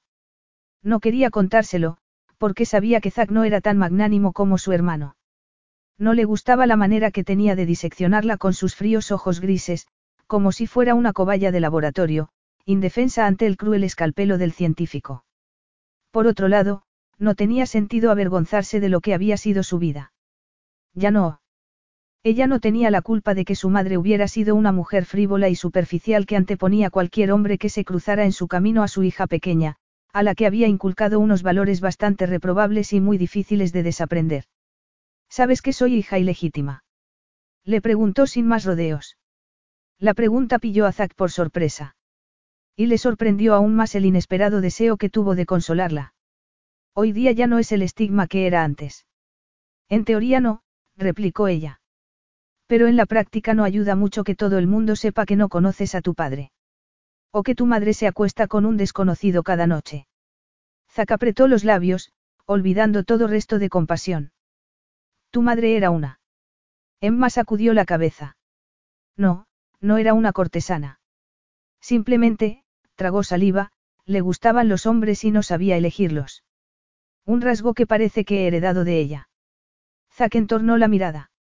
¿En serio? No me refiero a Nat, se apresuró a aclarar. Tenía que hacerle creer a Zack que estaba enamorada de su hermano. Nat es lo mejor que me ha pasado en mi vida. No estamos aquí para hablar de mi hermano, espetó él, sintiendo una irritación que nada tenía que ver con el sentimiento de protección fraternal. Te he preguntado por Patterson. ¿Cómo lo conociste? Emma tardó en responder. Aún le dolía revivir su ridícula ingenuidad. ¿Cómo lo conocí? Supongo que fue un cúmulo de circunstancias, imposible de prever. Ah, sí. Mi madre era una excelente bailarina. En otra vida quizá hubiera sido una gran profesional, pero como madre soltera y sin apenas recursos estaba muy lejos de hacer realidad sus sueños. Odiaba la vida doméstica y las responsabilidades como madre, de manera que nunca jugaba conmigo a nada ni me leía cuentos por las noches. Lo único que recibí de ella fue su buen gusto por la moda y su talento para el baile. Zaka sintió. Al fin encontraba una explicación para la forma en que Emma parecía flotar cuando abandonó su despacho. ¿Te enseñó a bailar? Sí, se echó hacia atrás para que el camarero depositara la lasaña de berenjena ante ella, e intentó no estremecerse de asco al ver el sangriento entrecot de Zack. Fueron los mejores momentos que pasé con ella. Ponía la música tan alta que los vecinos golpeaban el techo con una escoba, nos envolvíamos con unos pañuelos y bailábamos hasta caer rendidas. Y Patterson te vio bailar. Emma sintió casi imperceptiblemente con la cabeza. Sí. Yo tenía 18 años cuando lo conocí, en el mejor club nocturno de Londres. Mi madre me había regalado la entrada por mi cumpleaños, tras pasarse meses ahorrando para ello. Dijo que toda chica debía ver al llegar a la mayoría de edad el glamour que podía ofrecer el mundo. Yo nunca había estado en un lugar así. Nunca. Emma negó con la cabeza. Dentro estaba oscuro, había luces parpadeantes y una música atronadora. La verdad es que no me gustó. Me pareció algo falso, y real. Había una gran plataforma plateada en el centro y entonces empezó a sonar mi canción favorita. Una de mis amigas me hizo subir y me puse a bailar con toda mi alma. Louis estaba sentado en un rincón, observándome. Tiempo después me dijo que. No me lo digas. Amor a primera vista. Adivinó él en tono sarcástico. Ella se encogió de hombros. Eso fue lo que me dijo. Zack apartó su plato, irritado por la actitud defensiva de Emma. No le costaba imaginarse la imagen tan cautivadora que debía de haber ofrecido Emma en aquel club. Joven. Rubia. Supuestamente virgen. Le serviste de inspiración. Eso parece. Compuso Fairy Dancer aquella misma noche, y cuando la canción alcanzó el primer puesto en la lista decidió que yo era su musa y que no podía vivir sin mí. Para una chica joven e impresionable es fácil que ese tipo de cosas se le suban a la cabeza. Louis la había colmado de regalos y atenciones, pero lo más importante fue que no intentó nada con ella. Le dijo que respetaba su virginidad y que con gusto esperaría hasta que estuvieran casados. Y ella aceptó, arrastrada por la ola de excitación irreal y por el entusiasmo desbordado de su madre. La noche antes de la boda la asaltaron las dudas, pero ya era demasiado tarde. Su madre le dijo que solo eran los nervios y la acució a seguir adelante. Así que me casé con él. El resto lo conoce todo el mundo. Un año después me lo encontré muerto por una sobredosis de sustancias y alcohol. No es un tema en el que me guste indagar mucho, hay algo más que quiera saber, señor Constantinides. Te he dicho que me llames Zack. Ella lo miró fijamente, sacudida por la catarsis emocional que suponía desenterrar una historia olvidada. Quería decirle que le parecía algo muy íntimo llamarlo por su nombre de pila y que necesitaba mantener entre ellos la mayor distancia posible porque con él empezaba a sentir el mismo deseo y necesidad que había destrozado la vida de su madre. El profundo anhelo de ser amada, besada y adorada como si fuese el centro del universo. Estoy muy cansada, Zack. ¿Qué tal así? Mejor. Creo que me voy a la cama. ¿No has probado tu cena? Tú tampoco. No, Zack volvió a mirar su plato. Nunca un entrecot le había parecido menos apetitoso. Claro que nunca se había encontrado en una situación similar. Había partes de la historia de Emma que habían despertado una indeseada empatía, pero eso no cambiaba el problema de base. Emma Geary seguía siendo la mujer equivocada para Nat, y siempre lo sería. Te acompaño a tu habitación. No es necesario. Es muy necesario, replicó él. Estás sufriendo los efectos del jet lag y seguramente te sientes desorientada. Desde luego que se sentía desorientada, pero él no la estaba ayudando en absoluto. La cercanía de su fuerza viril la tentaba con la esquiva promesa del placer sexual. Y eso no estaba bien. Por Nati porque se trataba de Zack. La falta de sueño, el estómago vacío y una copa de vino tino formaban una combinación letal. Las piernas le temblaban de camino al ascensor, en el que afortunadamente subían bastantes clientes como para impedir cualquier conversación íntima. Las puertas se abrieron en la planta número 32 y Zack la siguió hasta su habitación. Cuando alcanzaron la puerta, Emma se puso a hurgar en su bolso para buscar la tarjeta y se balanceó ligeramente, incapaz de seguir sosteniéndose por más tiempo. La mano de Zack la agarró inmediatamente y ella puso todo el cuerpo rígido.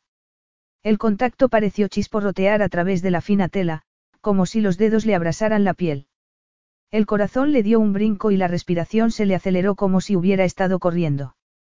Permanecieron inmóviles, mirándose el uno al otro, mientras todo a su alrededor se desvanecía. En aquel momento Emma lo deseaba con una fuerza que barría toda razón de su mente. Zack, susurró, aunque no supo por qué pronunciaba su nombre. Le parecía demasiado íntimo y personal, después de su rechazo inicial a pronunciarlo. Zack captó la insinuación en su voz y se vio invadido por un deseo incontenible. La cabeza lo acuciaba a soltarla, pero el cuerpo se negaba a obedecer. Bajó la mirada hacia ella y se quedó fascinado por la expresión de sus ojos verdes y cómo entreabría los labios en una invitación inconsciente. En aquel momento supo que si agachaba la cabeza podría reclamar aquellos labios en un beso que los haría arder a ambos. Se imaginó estrechándole entre sus brazos, frotando la creciente erección contra ella, llevándola a su habitación y desnudándola con premura. Casi podía oír los fuertes latidos de su corazón y saborear el deseo que impregnaba el aire. Sabía que ella se lo permitiría. Separaría los muslos y lo aceptaría en su dulce intimidad. Debería aprovecharse. Debería tomarla allí mismo. Las vividas imágenes que se representaban en su cabeza a punto estuvieron de ser su perdición, pero entonces se obligó a imaginar las consecuencias. Tener que confesarle a su hermano lo que había hecho. Tener que mirarla a ella a la mañana siguiente. Dejó caer la mano al costado y apretó los labios en una mueca de contención y desprecio hacia sí mismo. Sería aquella la manera que tuvo Emma de seducir a Louis Patterson, a Ciro D'Angelo y a su hermano, como una sirena terrenal que cautivaba a los hombres con rus rubios cabellos, sus ojos verdes y la promesa de sus sensuales curvas. Dio un paso atrás. Has dicho que estabas cansada, espetó con dureza. En esos casos es mejor irse sola a la cama. Se giró sobre sus talones y dejó a Emma a solas con su perplejidad y vergüenza. Asimilando que la había rechazado por algo que ni se había dado cuenta de estar haciendo. Capítulo 6. A la mañana siguiente Emma encontró un sobre que habían deslizado bajo la puerta y supo de quién procedía antes incluso de abrirlo. Las palabras negras parecían saltar del papel cremoso al sacar la hoja. Anoche no hablamos de tu trabajo. Reúnete conmigo en el vestíbulo a las diez. Zack. Nada más. Ninguna palabra cortés, ningún comentario amable, ningún deseo de que hubiera pasado una buena noche. El largo viaje en avión había hecho mella en su organismo, y se había despertado a las cuatro y media de la mañana en un estado de alteración que le impidió volver a dormirse. Permaneció en la cama, mirando el desconocido entorno y recordando los extraños y provocativos momentos que vivió en el pasillo, cuando habría podido jurar que Zack iba a besarla. Cuando ella había querido que la besara. Ella, que había abjurado de los hombres y de todo compromiso emocional. Se habría vuelto loca de remate o simplemente estaba sufriendo los efectos del jet lag y del vino. Subió la persiana y contempló el verde oasis de Central Park. Fuera como fuera, no iba a cometer el mismo error dos veces.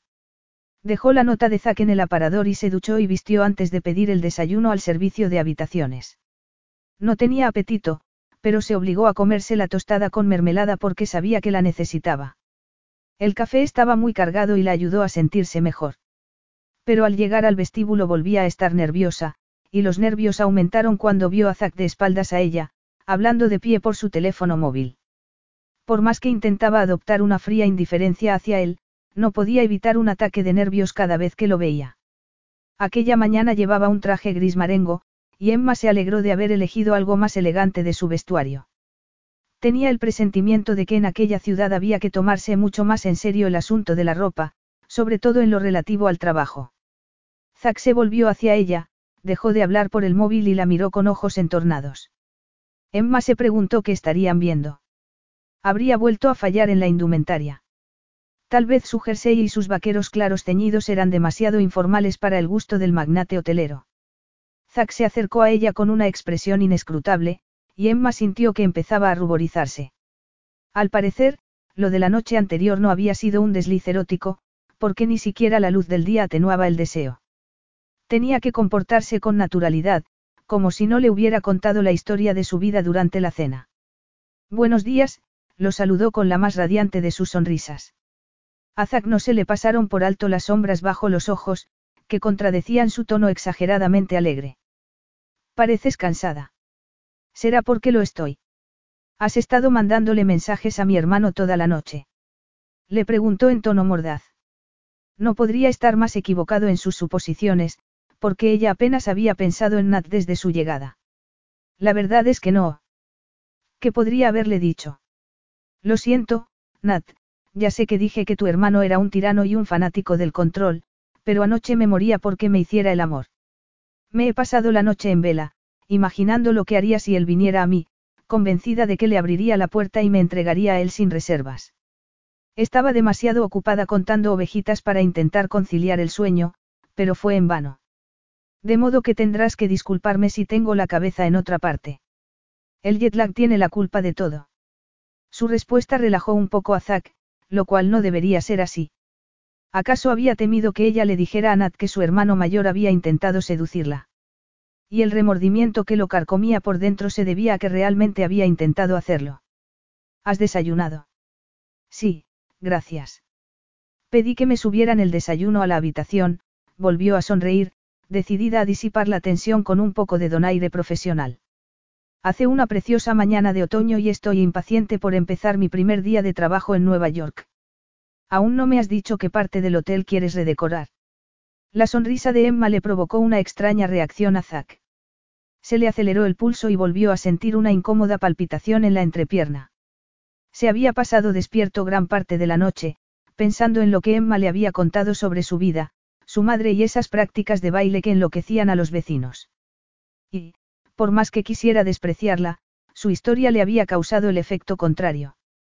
Emma no había elegido aquella vida. Se la habían impuesto. Visto desde aquella perspectiva, casi podía entender su temprano matrimonio con un rockero adicto. Pero no había lugar para la compasión. Emma sabía perfectamente lo que estaba haciendo. Era su modus operandi. Su matrimonio con Louis Patterson le había enseñado lo que podía conseguir con su candor e inocente belleza. La exquisita delicadeza y vulnerabilidad que irradiaban sus rasgos causarían estragos en cualquier hombre, sobre todo en aquel que tuviese la influencia y recursos para protegerla. Le habría contado a Ciro la misma patética historia que a él, consiguiendo que el implacable italiano le ofreciera un empleo fijo en el Granchester.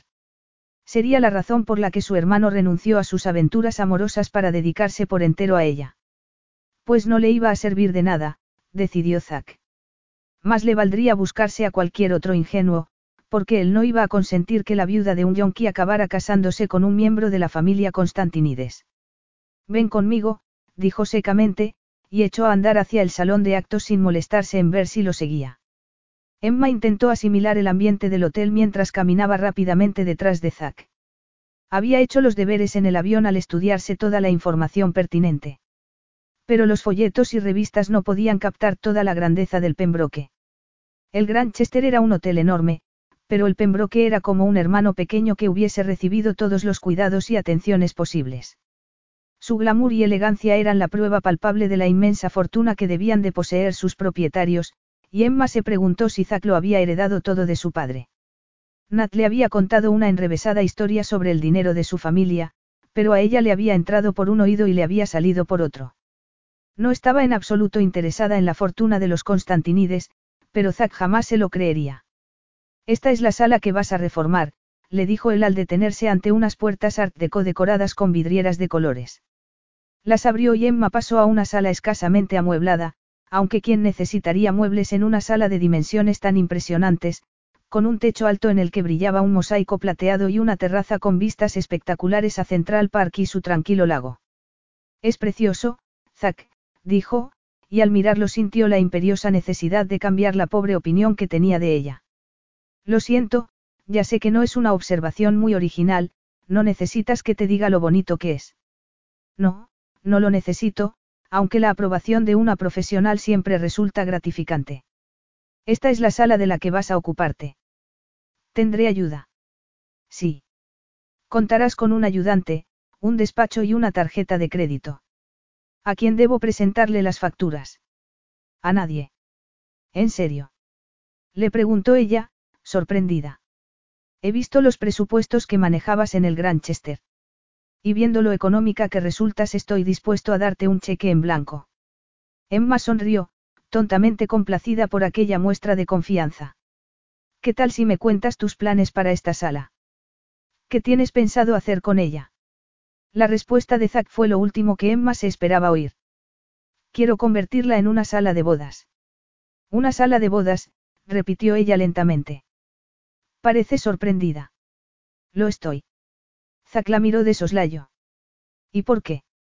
Emma acarició la idea de ser completamente sincera con él. Al fin y al cabo, ¿qué era lo peor que podría pasarle? Que a Zack no le gustase su franqueza y la enviara de vuelta a casa. No me pareces la clase de hombre al que le interesen mucho las bodas. Enséñame algún hombre al que le interesen de verdad, respondió él mordazmente. Pero a muchos de nuestros huéspedes les gustaría contraer matrimonio aquí mismo y disfrutar de las vistas y el glamour que ofrece el hotel. Hasta ahora me había resistido a la idea, ya que la publicidad que conllevan esos eventos me parece un engorro. Y tampoco necesito la histeria que se desata en el género femenino cada vez que se le celebra una boda, añadió con cinismo. ¿Y, qué te ha hecho cambiar de opinión? Una persona. Una persona. Repitió, sintiendo cómo se le aceleraba el corazón. ¿Qui? ¿Quién? Zack no pareció advertir su ridículo balbuceo. Se llama Leda. Emma se devanó los sesos hasta que recordó dónde había oído antes ese nombre. Leda era la mujer con la que había visto a Zack en el restaurante de Londres. La mujer con el pelo corto y los pómulos marcados. Es la mujer con la que estabas en Londres. La mujer con minifalda y botas altas. La misma. Iba a casarse. La posibilidad de que Zack y esa mujer fueran a contraer matrimonio debería suponer un alivio, ya que de esa manera el astuto magnate dejaría de meterse en la vida de su hermano. No tenía razón alguna para sentir celos. Y sin embargo, así se sentía. ¿Con quién? Con un banquero de otra ciudad, se encogió de hombros. Es un buen tipo, aunque un poco aburrido. La hará feliz. Emma miró sus ojos grises y recordó algo que Nat le había dicho a su hermano. Todo el mundo creía que os acabaríais casando. Se arrepentiría Zack de haber perdido a Leda. Le dolería que fuera a casarse con, un buen tipo. Es muy bonito lo que estás haciendo por ella, le dijo amablemente, buscando algún atisbo de emoción en sus ojos. Es una decisión comercial, no sentimental, espetó él. Su tono zanjaba el tema y Emma decidió volver al proyecto. La vida amorosa de Zack no era asunto suyo, aunque aún sintiera algo por su exnovia. ¿Tienes alguna idea en particular sobre las reformas de la sala? ¿Algo tradicional, o prefieres algo más moderno? Zack negó con la cabeza y miró su reloj. No soy un experto en decoración y tampoco me interesa mucho. Doy por hecho que sabrás la clase de cosas que esperan las novias, así que tienes vía libre. Emma arqueó las cejas. ¿No has pensado que, habiéndome traído aquí bajo coacción, podría hacer deliberadamente una chapuza con tu salón de bodas? ¿Te imaginas una sala rosa llena de guirnaldas? ¿Cómo afectaría eso a la fama del Pembroke? A los gurús del buen gusto les daría un ataque. Zack se inclinó hacia adelante y el olor a sándalo volvió a embriagar sus sentidos. Tal vez, pero no sería muy buena idea, las personas que me contrarían lo acaban lamentando. Emma sospechó que se estaba refiriendo a su hermano y no a paredes de color rosa. Eso suena a amenaza. Los labios de Zack se curvaron en una sonrisa maliciosa. Es más bien una advertencia para que sepas cuál es tu lugar. Tendría que ser muy obtusa para no darme cuenta. Dime, siempre intentas intimidar a tu personal. Solo a los empleados que me dan problemas, pero afortunadamente son pocos y están muy distanciados unos de otros. Y generalmente no tardo mucho en despedirlos. ¿Y si te dijera que no soporto tu actitud y que no quiero trabajar para ti? Por mí, hazlo, respondió él, con ojos brillantes. Es más, estoy tentado de pagarte un año en vez de que avises con un mes de antelación. Y entonces habría ganado él, pensó Emma. Habría conseguido librarse de ella sin necesidad de despedirla. Y ella habría defraudado a naturaleza. Eres un bruto, lo acusó. Nunca lo he negado. Pero a casi todas las mujeres parece gustarles mi forma de tratarlas. ¿Estás seguro de ello? Míralo de este modo, nunca he recibido ninguna queja. Emma vio cómo se oscurecían sus ojos al chocar sus miradas. Vio también cómo le palpitaban las sienes y cómo apretaba los labios, como si se arrepintiera de sus insinuantes palabras. Pero ya no podía tragárselas, ni borrar las imágenes eróticas que habían provocado.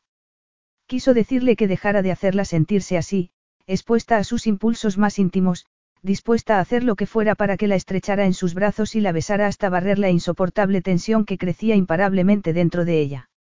La misma tensión percibía en el cuerpo de Zack, y se preguntó qué habría pasado a continuación si una mujer menuda y morena no hubiese entrado en la sala.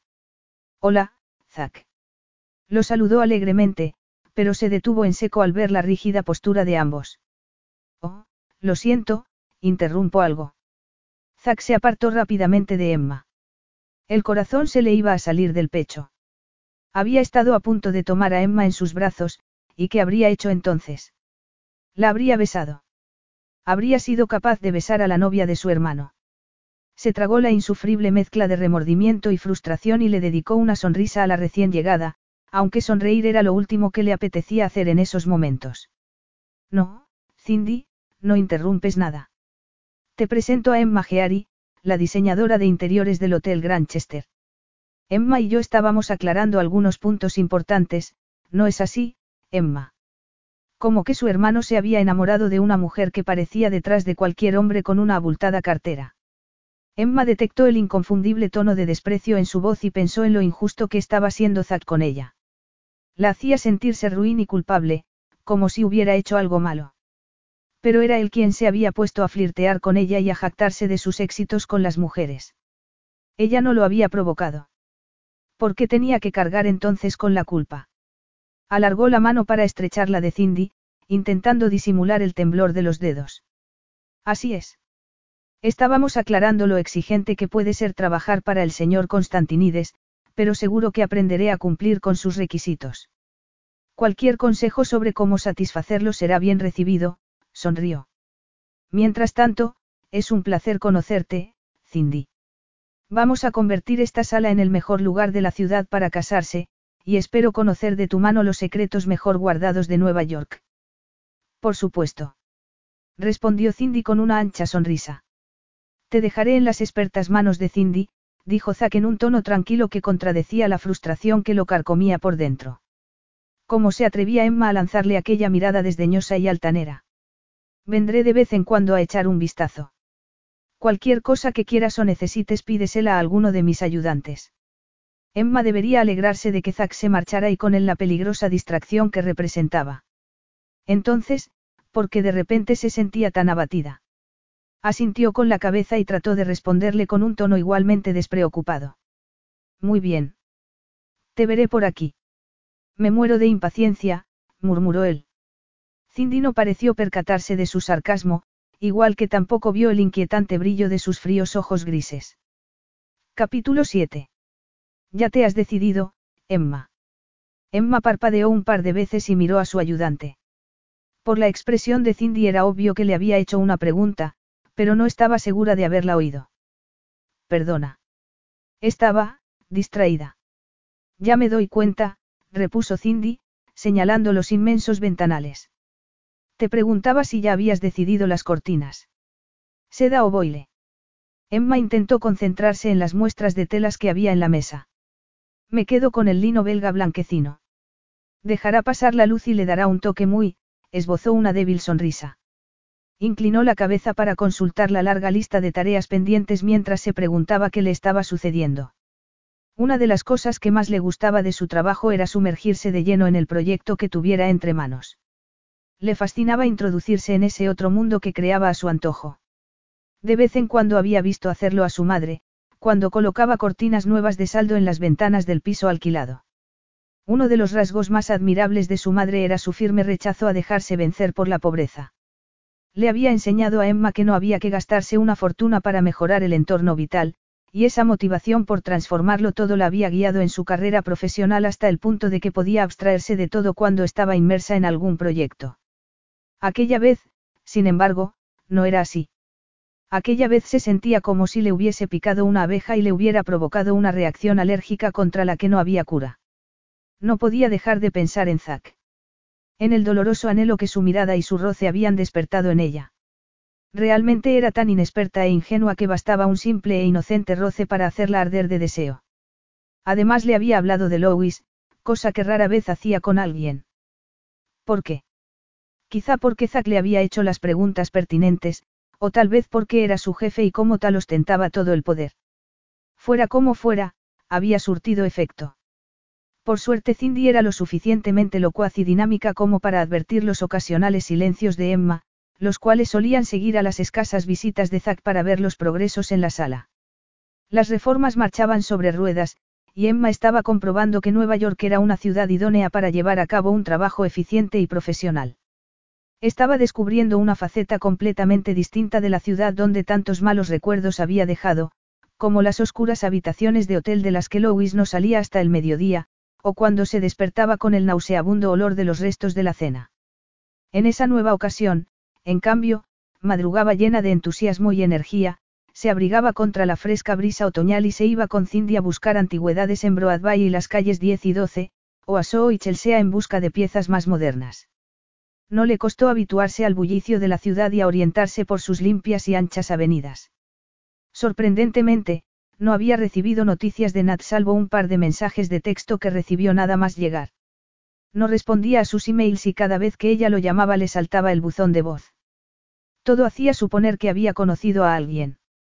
Una mañana estaba sentada en la terraza, tomando notas en la mesa, cuando la distrajo el suave sonido de unas pisadas. Levantó la vista y se encontró con Zack caminando hacia ella. Profesional, tenía que comportarse como una profesional, se ordenó a sí misma mientras esbozaba una sonrisa cortés que no se correspondía para nada con los frenéticos latidos de su corazón. Zack, qué sorpresa. Espero que sea una sorpresa agradable, dijo él con su ironía habitual. Emma se encogió de hombros. Iba a fingir que no se había percatado de su distanciamiento o iba a comportarse como una adulta y aclarar las cosas. Bueno, eso depende de ti, puedes seguir jugando a ser el jefazo que no soporta estar en la misma habitación que yo, o puedes intentar llevarte bien conmigo. Zack salió a la terraza, donde empezaba a sentirse el frío del invierno a pesar del sol, y miró a Emma antes de sentarse.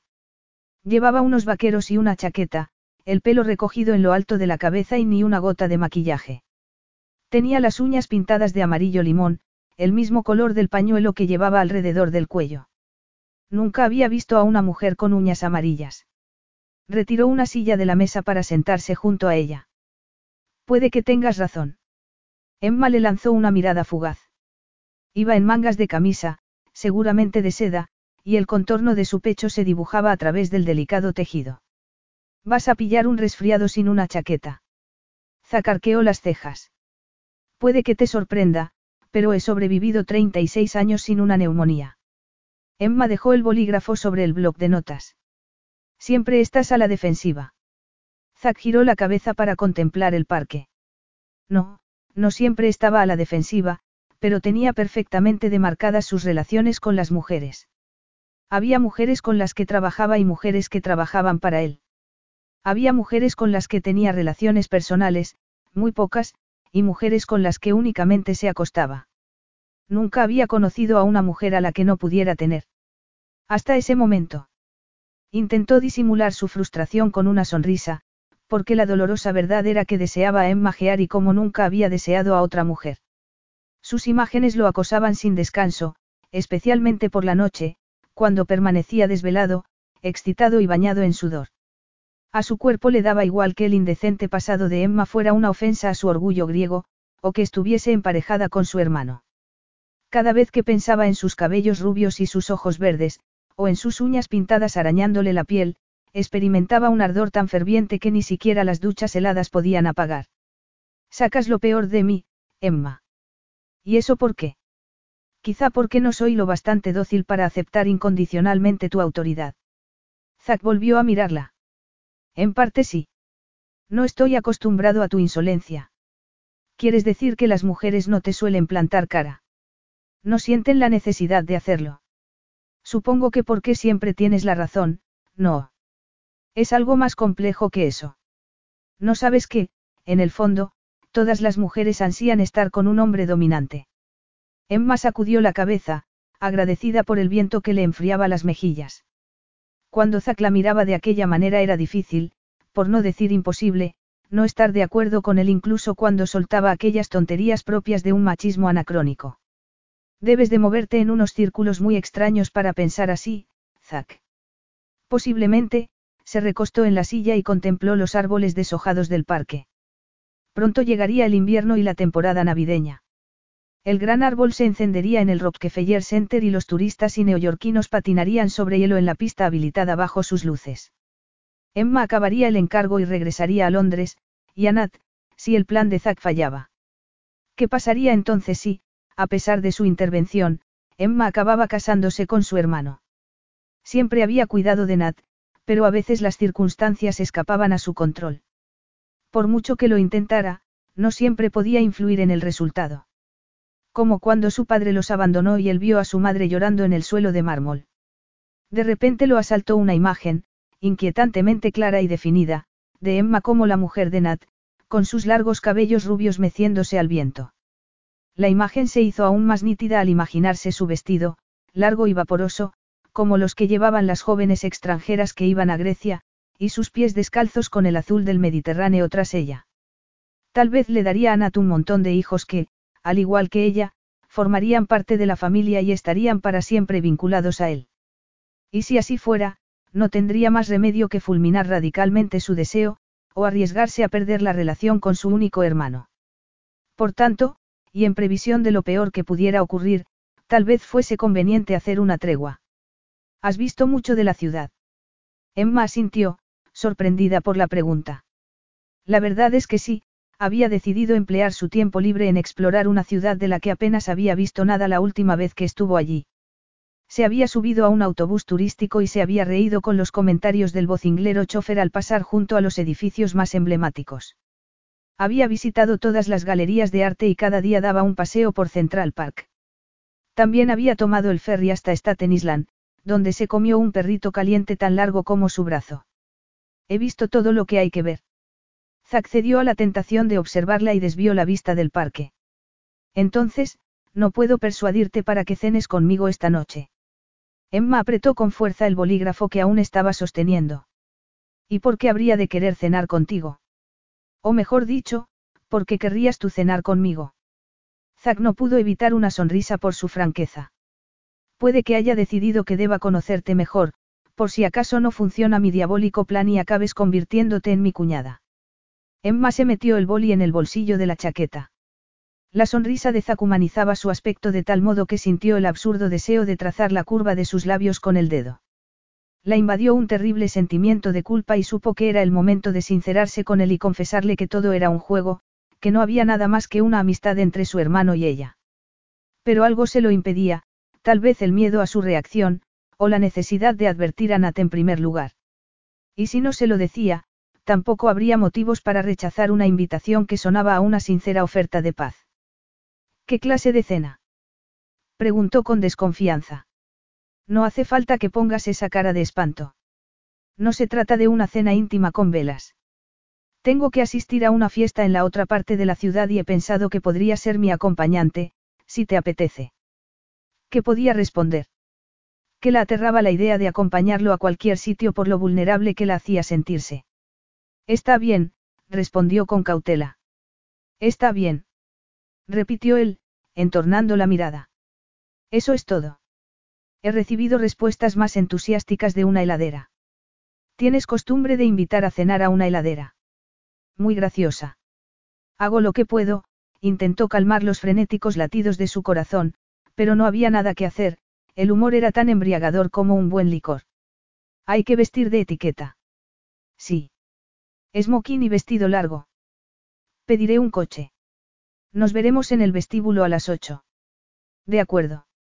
A Emma le seguía latiendo desbocadamente el corazón mientras buscaba en su armario algo que ponerse para la cena. No encontró nada apropiado, y al cabo de media hora estaba caminando por las atestadas aceras de Madison Avenue.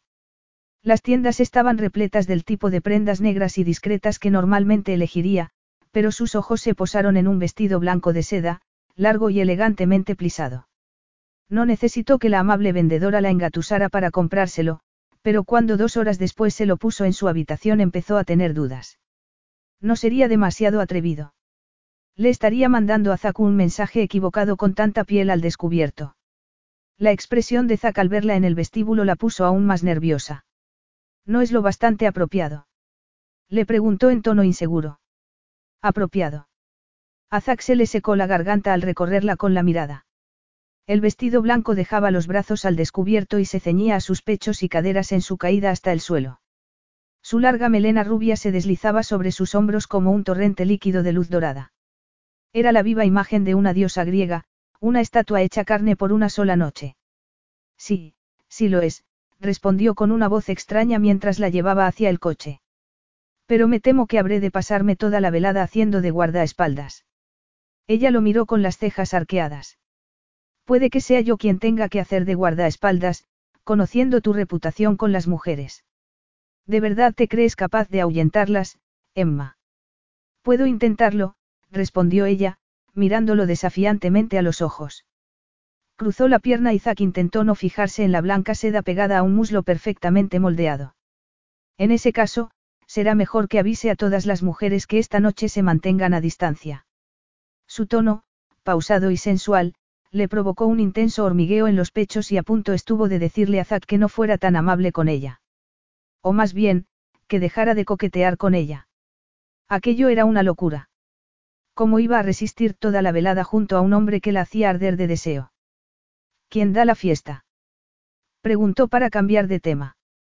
Zack tuvo que hacer un enorme esfuerzo para apartar la mirada de los pezones que se adivinaban bajo la seda blanca.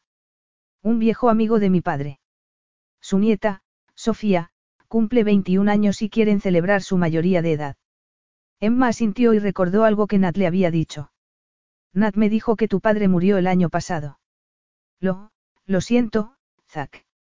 Zack guardó unos segundos de silencio, molesto por no poder controlar la información que su hermano le hubiese facilitado a Emma, quien seguramente ya sabía más sobre él que la mayoría de las personas. ¿Cuánto le habría contado Nat? Gracias, respondió secamente. Tengo entendido que estuvo mucho tiempo enfermo. Aquello respondía a su pregunta. Le había contado mucho. Más de lo que él quería que supiera. Gracias otra vez. Su tono no daba pie a seguir hablando del tema, de modo que Emma se puso a mirar por la ventanilla mientras atravesaban la ciudad. Finalmente se detuvieron frente a un fastuoso hotel, con una entrada en forma de arco engalanada con flores blancas y rosas.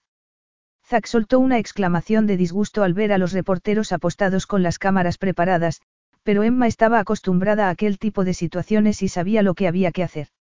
Inclinó la cabeza para que el pelo le ocultase el rostro y entró en el edificio antes de que los flashes pudieran capturar su rostro. Al volverse hacia Zack se lo encontró riendo. Es la primera vez que una mujer evita que la fotografíen conmigo. ¿Crees que quiero que me vean contigo? No lo había pensado, dijo él, aunque la modestia y el rechazo de Emma a llamar la atención lo complacían bastante. Tal vez no fuera una mala opción para su hermano, si podía hacerlo feliz. La llevó al gran salón de baile donde se celebraba la fiesta. Estaba lleno de las mismas rosas que habían visto en la entrada, y había también globos y almendras garrapiñadas por doquier. Todo resultaba un poco cursi, pero muy apropiado para la chica delgada y morena con un vestido rosa de boile que se acercó corriendo y se lanzó a los brazos de Zack. Tíos Zacarias. exclamó con entusiasmo. Cuánto me alegro de que hayas venido. Y gracias por los pendientes. ¿Te gustan? Le preguntó Zack con una sonrisa. Me encantan. Los llevo puestos. Se apartó la espesa melena negra para revelar dos pendientes de perlas. Ven a tomar una copa. El abuelo y mamá están por ahí. Ah, y ahí está Loucas, tengo que ir a saludarlo. Emma se sintió un poco cohibida en medio de una fiesta tan concurrida y animada, donde todo el mundo reía y hablaba en un griego incomprensible. Parece que todo el mundo lo está pasando muy bien, comentó. Si hay algo que los griegos saben hacer, es divertirse en una fiesta. La afirmación de Zack tranquilizó a Emma y los dos empezaron a disfrutar de la fiesta. Él le presentó a mucha gente antes de la cena y ella intentó recordar los nombres mientras la observaban con indisimulada curiosidad. Además le explicó la historia de los platos que le sirvieron, ya que, según él, en Grecia hay una historia para todo, y la entretuvo con las anécdotas sobre el abuelo de Sofía, quien abandonó su isla griega en busca de fortuna y regresó siendo millonario.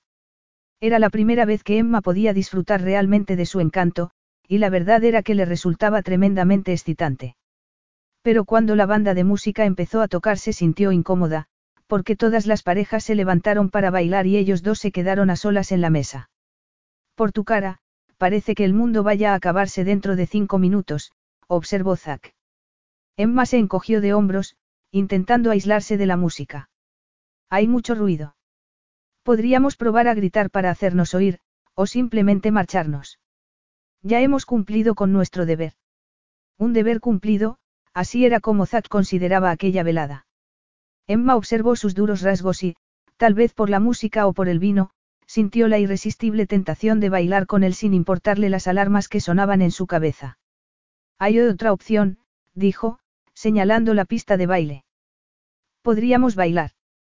A Zack se le tensaron todos los músculos. Ya había sido bastante malo tener que reprimirse al verla con su vestido blanco para no mirar sus generosos pechos. Pero bailar con ella sería una locura. Una completa locura. Había un millón de razones por las que no deberían hacerlo. Sin embargo, la sola idea de tenerla en sus brazos las barría de un plumazo. Al fin y al cabo, ¿qué daño podía hacer un baile? Vamos a ello, murmuró mientras se levantaba. Emma aceptó la mano que le ofrecía y lo siguió a la pista de baile, pero solo cuando estuvo ante él se percató realmente de lo alto que era. La sensación de sus manos en la cintura la hacía sentirse diminuta, y con la nariz apenas le llegaba al hombro. A aquella distancia su olor a sándalo y calor viril la invadía con una intensidad embriagadora. Las notas de un extraño instrumento que Emma jamás había oído se elevaban hipnóticamente sobre el resto. Me encanta ese sonido. El bouzouki. A mí también me gusta. Mucha gente piensa que es demasiado sensiblero, pero es un instrumento tradicional griego. Tan griego como él, pensó Emma mientras extendía las palmas sobre sus hombros y sus cuerpos se movían perfectamente acompasados. Zack sintió el sensual contoneo de sus caderas y el roce de sus cabellos sedosos contra la mejilla. Emma bailaba de ensueño, pensó mientras cerraba los ojos. Lógico. Su madre le había enseñado a hacerlo. De repente comprendió que un hombre pudiera volverse loco de deseo con solo mirarla, como le había ocurrido a una vieja estrella del rock. Se estaba excitando de tal manera que apenas podía moverse sin delatar su estado, y la dolorosa erección le hizo torcer la boca en un gesto de disgusto consigo mismo. ¿Qué clase de hombre se excitaría con la novia de su hermano hasta el punto de querer tenerla en algún rincón oscuro con la música de fondo? Tenía que poner fin a aquella locura. Era absurdo pensar que podía bailar con ella sin excitarse. Apartó bruscamente las manos de su cintura y agachó la cabeza para hablarle al oído. Vámonos. Irnos. Pero si apenas hemos bailado. Y en aquel instante, todo el disimulo que Zack había estado manteniendo y todas las defensas que había erigido se derrumbaron como un castillo de naipes, y su ardiente deseo se transformó en una ira abrasadora. No sé si eres una ingenua o una mentirosa, Emma, pero no podemos seguir con esto. Todo este disparatado flirteo, estos roces, esta continua negación de lo que ambos queremos, está mal. Los dos sabemos que está mal. Y si seguimos así llegará un momento en el que seamos incapaces de detenernos. Para ti puede ser aceptable estar con dos hombres, pero para mí no lo es. Puede que te desee, pero no puedo tenerte. Y si quieres saber la verdad, hay una parte de mí que desprecia tu belleza de sirena y el hechizo que has tejido en torno a mi pobre e incauto hermano. La acusación de Zack la traspasó como una cuchilla envenenada. Supo entonces que tenía que decírselo. Debería habérselo dicho mucho tiempo antes. Te equivocas, Zack, balbuceó. No hay nada entre Nat y yo, y nunca lo ha habido. ¿De qué estás hablando? Solo somos buenos amigos, las palabras se le agolpaban en los labios al querer expresarlo todo a la vez. Te seguí el juego porque a Nat le pareció una buena manera de que lo dejaras en paz una temporada. Estaba harto de que siempre jugaras a ser el hermano controlador, y pensó que para mí sería una buena oportunidad venir a Nueva York. Eso es todo. Eso es todo. A que empezaron a palpitarle las sienes a medida que asimilaba lo que acaban de oír. Había soportado días y noches de remordimiento y frustración, y ella creía poder zanjar la historia con un simple, eso es todo. Nos vamos, espetó. La agarró por la muñeca y la sacó de la pista de baile ante la sorprendida mirada del resto de invitados. Emma agarró el bolso de la silla y lanzó una mirada a su pétreo perfil mientras se dirigían hacia la salida. Zack. Cállate, masculló él. Le hizo un gesto al conserje para que llevara el coche a la puerta y salieron del hotel para enfrentarse a las cámaras de los paparazzi. Capítulo 8. Zack. Lo llamó Emma por segunda vez cuando la limusina se puso en marcha. Cállate, volvió a espetar él. Emma se quedó muy quieta y callada. No podía hacer otra cosa sino obedecerle. Podría bajarse del coche cuando se detuvieran en un semáforo y echar a correr por la calle hasta encontrar un taxi. Pero aquello solo serviría para empeorar el patético melodrama. Aferró con fuerza su pequeño bolso dorado y se dejó invadir por una creciente frustración. ¿Por qué no le había contado antes la verdad? Desde el principio supo que había química entre ellos y que ambos se habían resistido a la indeseada atracción física, hasta que en el baile fue imposible seguir ocultándola ni reprimiéndola. El resultado era que Zack estaba furioso con ella. Más de lo que nunca había visto a nadie. La limusina se detuvo frente al hotel y Emma pensó que Zack iba a salir sin esperarla, pero él la llevó hasta el ascensor y apretó el botón con más fuerza de la necesaria. Dentro del ascensor apenas se podía respirar por la tensión, hasta que Zack explotó y le clavó una mirada iracunda. ¿Por qué lo hiciste? Le exigió saber en voz baja y amenazadora. ¿Por qué me mentiste acerca de tu relación con mi hermano cuando sabías, igual que yo, que la atracción no ha dejado de crecer entre nosotros? O quizá era eso lo que te excitaba. Es esto lo que haces con los hombres, Emma. Los torturas con el deseo hasta que pierden la cabeza. ¿Te divierte verme sufrir? Pues claro que no. Entonces, ¿por qué tantas mentiras? ¿Por qué no has sido sincera conmigo? Emma sacudió la cabeza. No estaba lista para decirle que se había sentido demasiado vulnerable para confesarle la verdad. Tenía miedo de lo que sentía por él y de las posibles consecuencias. Y lo seguía teniendo. Su madre se había equivocado una vez tras otra con los hombres. Y el desastroso matrimonio de Emma demostraba su tendencia innata a cometer los mismos errores que ella. ¿Por qué nunca encontraba el momento? respondió. ¿Y por qué le prometía Nat que te apartaría de él? Si Nat quisiera que lo dejara en paz habría tenido las agallas de decírmelo él mismo. Exclamó, antes de percatarse de lo estúpido que había sido.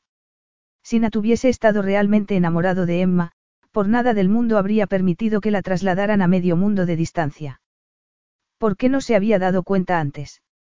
Porque, como siempre, había estado demasiado ocupado intentando manejar los hilos.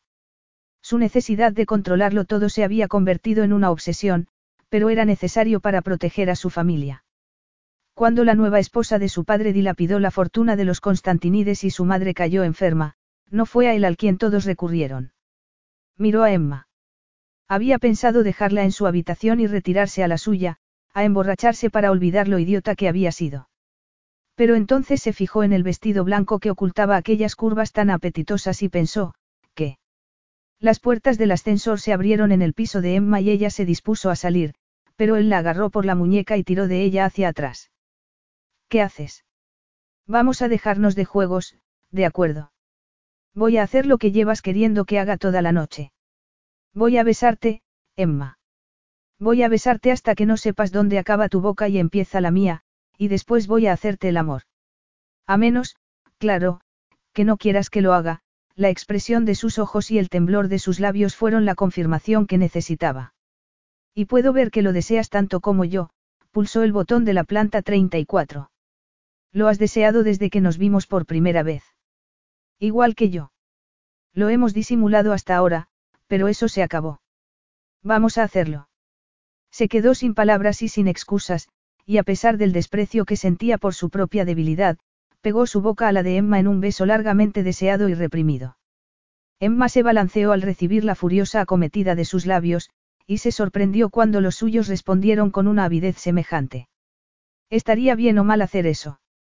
No lo sabía, y en esos momentos poco le importaba. No había otra alternativa.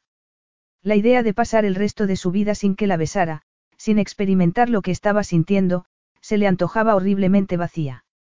Cerró los ojos mientras las manos de Zack se extendían posesivamente sobre la piel desnuda de su espalda. Era como si todo su cuerpo se derritiera y el vestido le estuviese abrasando la piel. Necesitaba que la tocase sin ningún obstáculo por medio. La sensación era tan intensa, tan poderosa, que las rodillas amenazaban con cederle. Pero aunque su cuerpo estuviera en llamas, a una parte de ella le costaba creer que aquello estuviese pasando de verdad. Nunca había experimentado aquella sensación. Ni con Lois ni con nadie. Había pensado que era por su culpa, ya que era la típica acusación que los hombres escupían a las mujeres cuando ellas no podían, excitarlos debidamente.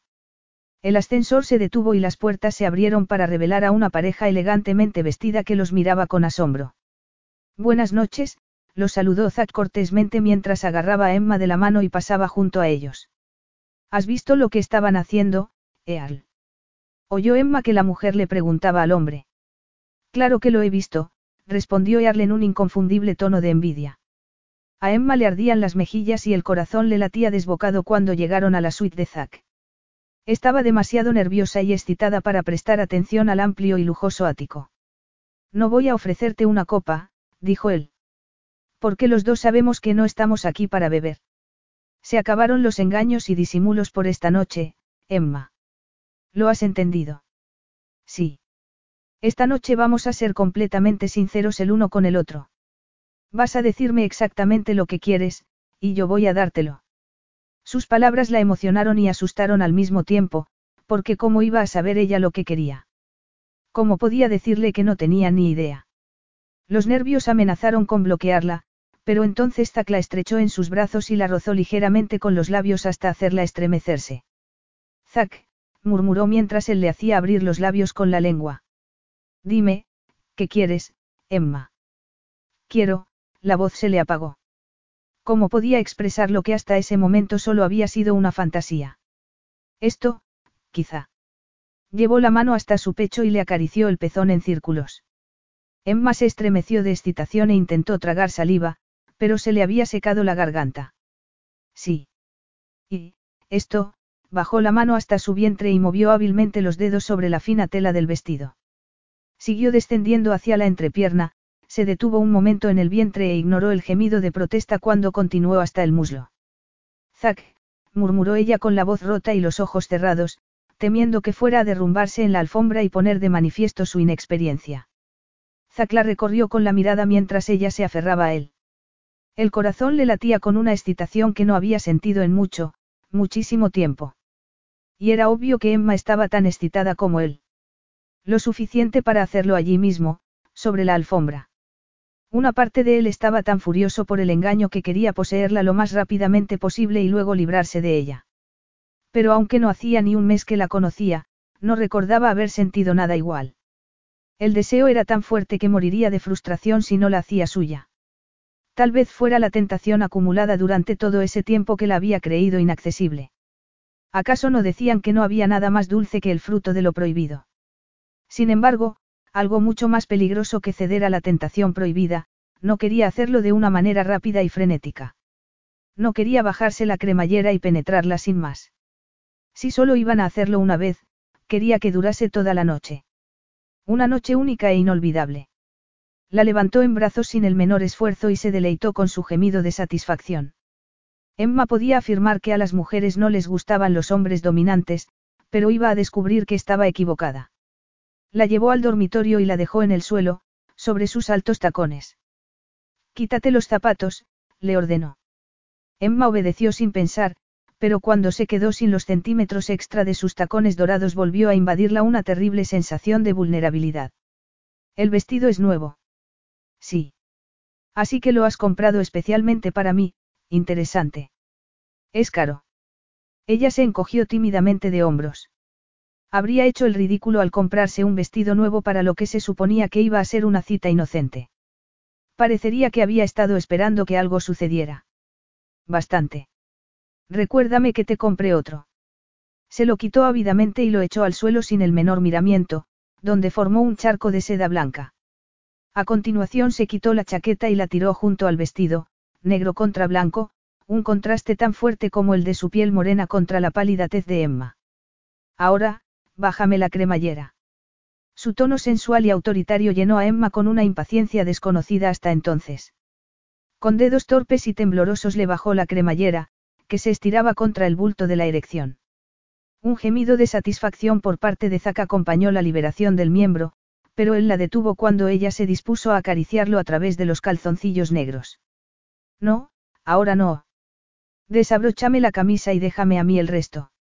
Ahora no. ¿A qué se refería? No tuvo tiempo para pensar ni para hacer nada, porque Zack se quitó los zapatos y los calcetines y se desprendió de los pantalones mientras ella intentaba desabrocharle los botones de la camisa. Zack le recorrió el costado con la mano, como si la estuviera conociendo a través del tacto, y Emma fue repentinamente consciente de que los dos se habían quedado en ropa interior.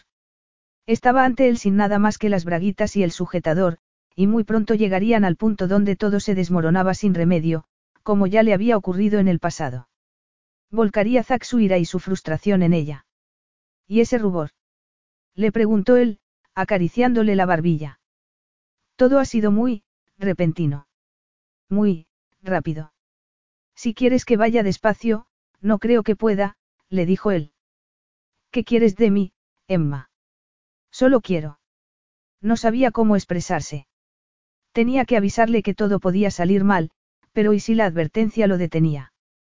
Solo quiero que seas tú, le dijo, hablándole directamente del corazón con las palabras que el deseo por aquel hombre le inspiraba. Vaya, ahora sí. Le costaba creer que Emma no viera la ironía en lo que acababa de pedirle, después de haberlo tenido engañado tanto tiempo.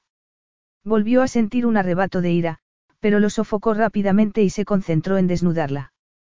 La ira no le permitiría disfrutar del momento. Y si estaba seguro de algo era que quería disfrutar de ella. Le desabrochó el sujetador, minúsculo y sin tirantes, y no pudo contener un murmullo de apreciación al contemplar sus pechos, grandes y turgentes. Bajó la mirada al diminuto tanga de color blanco y lo deslizó sobre los muslos, antes de quitarse los calzoncillos. Ambos quedaron desnudos frente a frente, como tantas y tantas veces se había imaginado. ¿Deseas esto?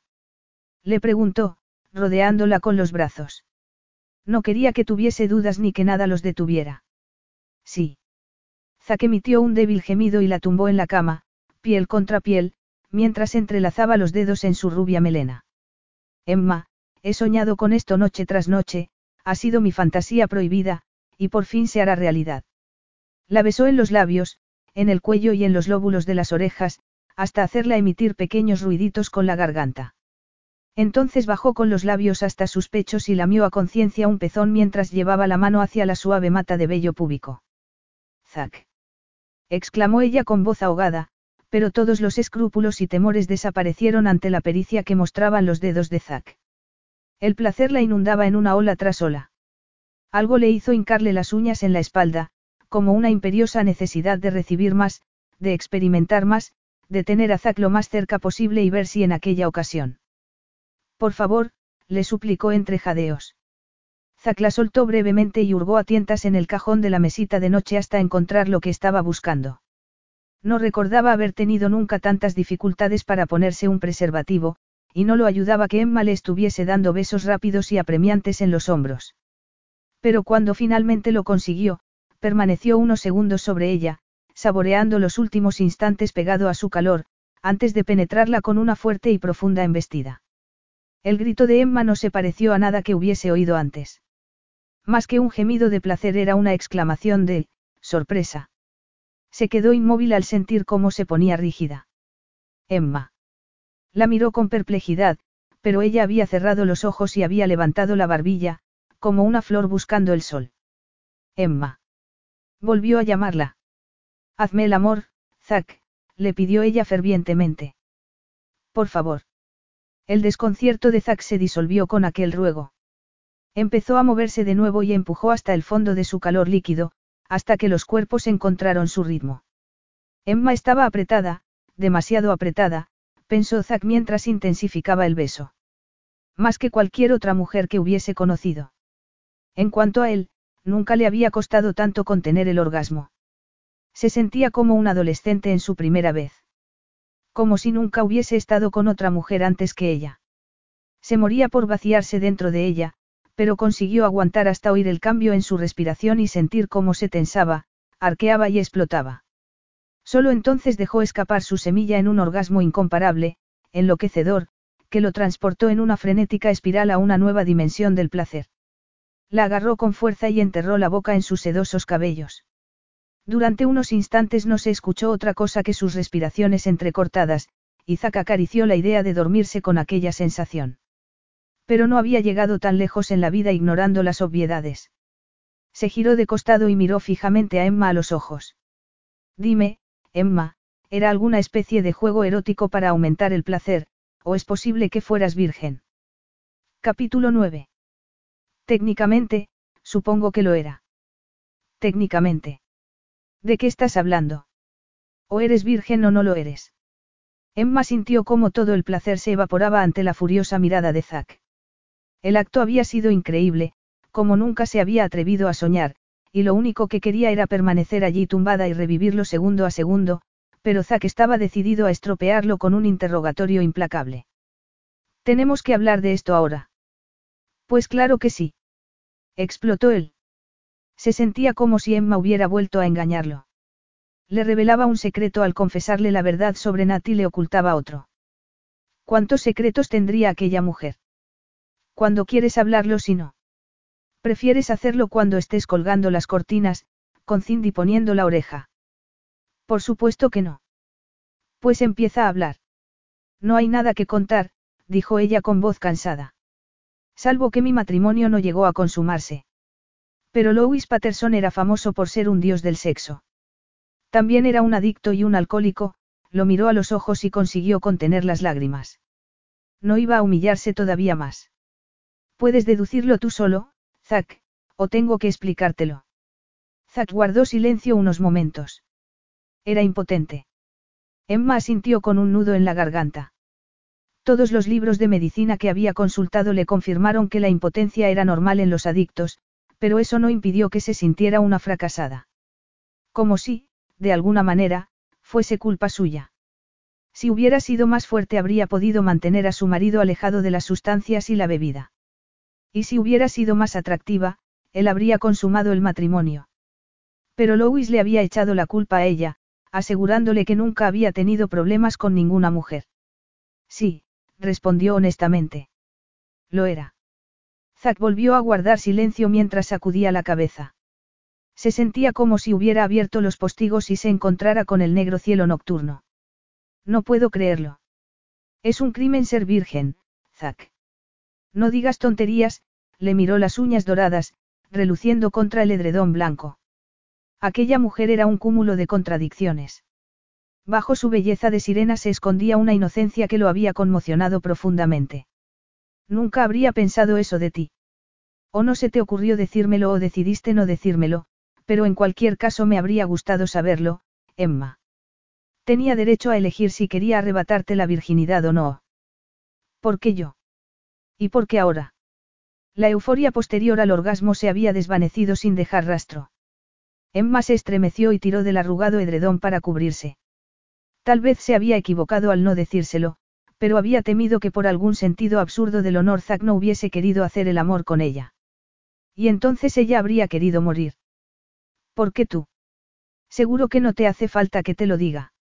Eres un hombre de gran carisma y atractivo, Zack. No he podido resistirme. Nunca ha habido nadie más. Le preguntó él con evidente escepticismo. Nunca. Su experiencia con Lois la había convencido de que los hombres no merecían la pena, algo que ya sospechaba viendo cómo se rebajaba su madre por ellos. Lois la había hecho sentirse inútil y fracasada, pero en cierto modo había sido un alivio creerse frígida. De esa manera se ahorraría muchas decepciones con el género masculino.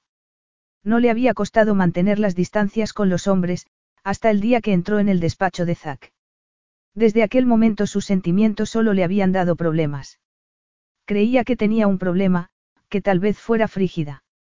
Y acabas de descubrir que no lo eres. Soltó una breve carcajada. Es la primera vez en mi vida que me siento como un semental al que hayan usado para demostrar algo, y no estoy seguro de que me guste.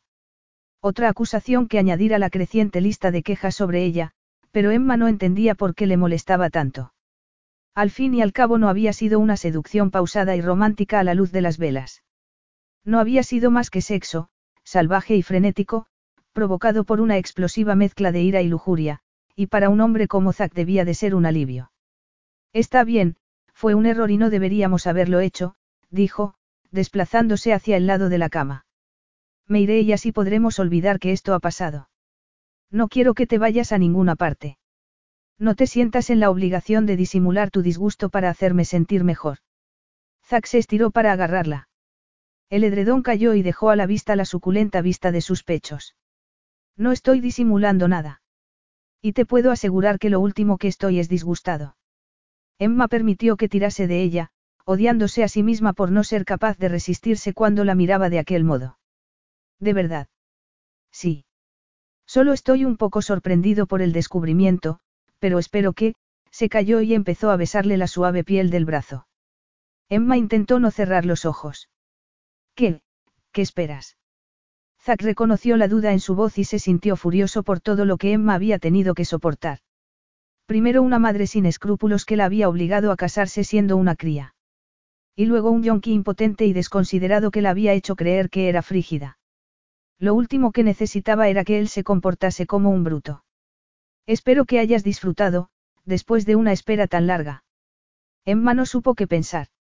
Se estaría compadeciendo de ella, o la veía como una especie de chiflada por haber esperado 29 años para perder la virginidad.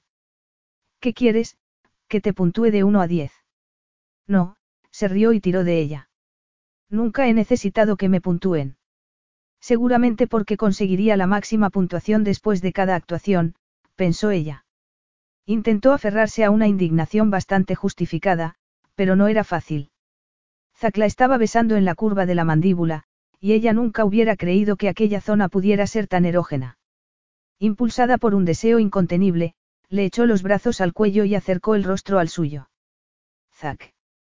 Su, levantó la cabeza y la besó ligeramente en los labios. Tal vez no pudiera ofrecerle más que un placer puramente sexual, pero al menos la ayudaría a sentirse joven, sana y deseable. La segunda vez puede ser mejor. Mejor. Mucho mejor. Más despacio y... Zack. Um. ¿Qué? ¿Qué haces? Zack volvió a levantar la cabeza, justo por debajo del vientre, y a Emma le dio un vuelco el corazón al ver el brillo de sus ojos. Voy a acariciarte donde les gusta a todas las mujeres. Me resultará un poco difícil hablar, así que discúlpame si no respondo a tus preguntas durante los próximos minutos.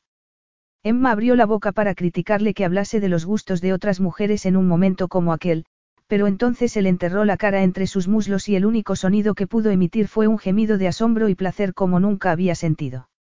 La estaba besando justo allí. Todas sus inhibiciones se derritieron como ante el toque mágico de la portentosa lengua de Zack. Por unos breves instantes no pudo creerse que aquello fuese realidad, que ella, Emma Geari, estuviera retorciéndose de placer mientras su jefe la besaba y la mía en la zona más íntima de su cuerpo, como si se estuviera dando un festín con ella. El segundo orgasmo la sorprendió casi tanto como el primero, pues no se había esperado ninguno de los dos.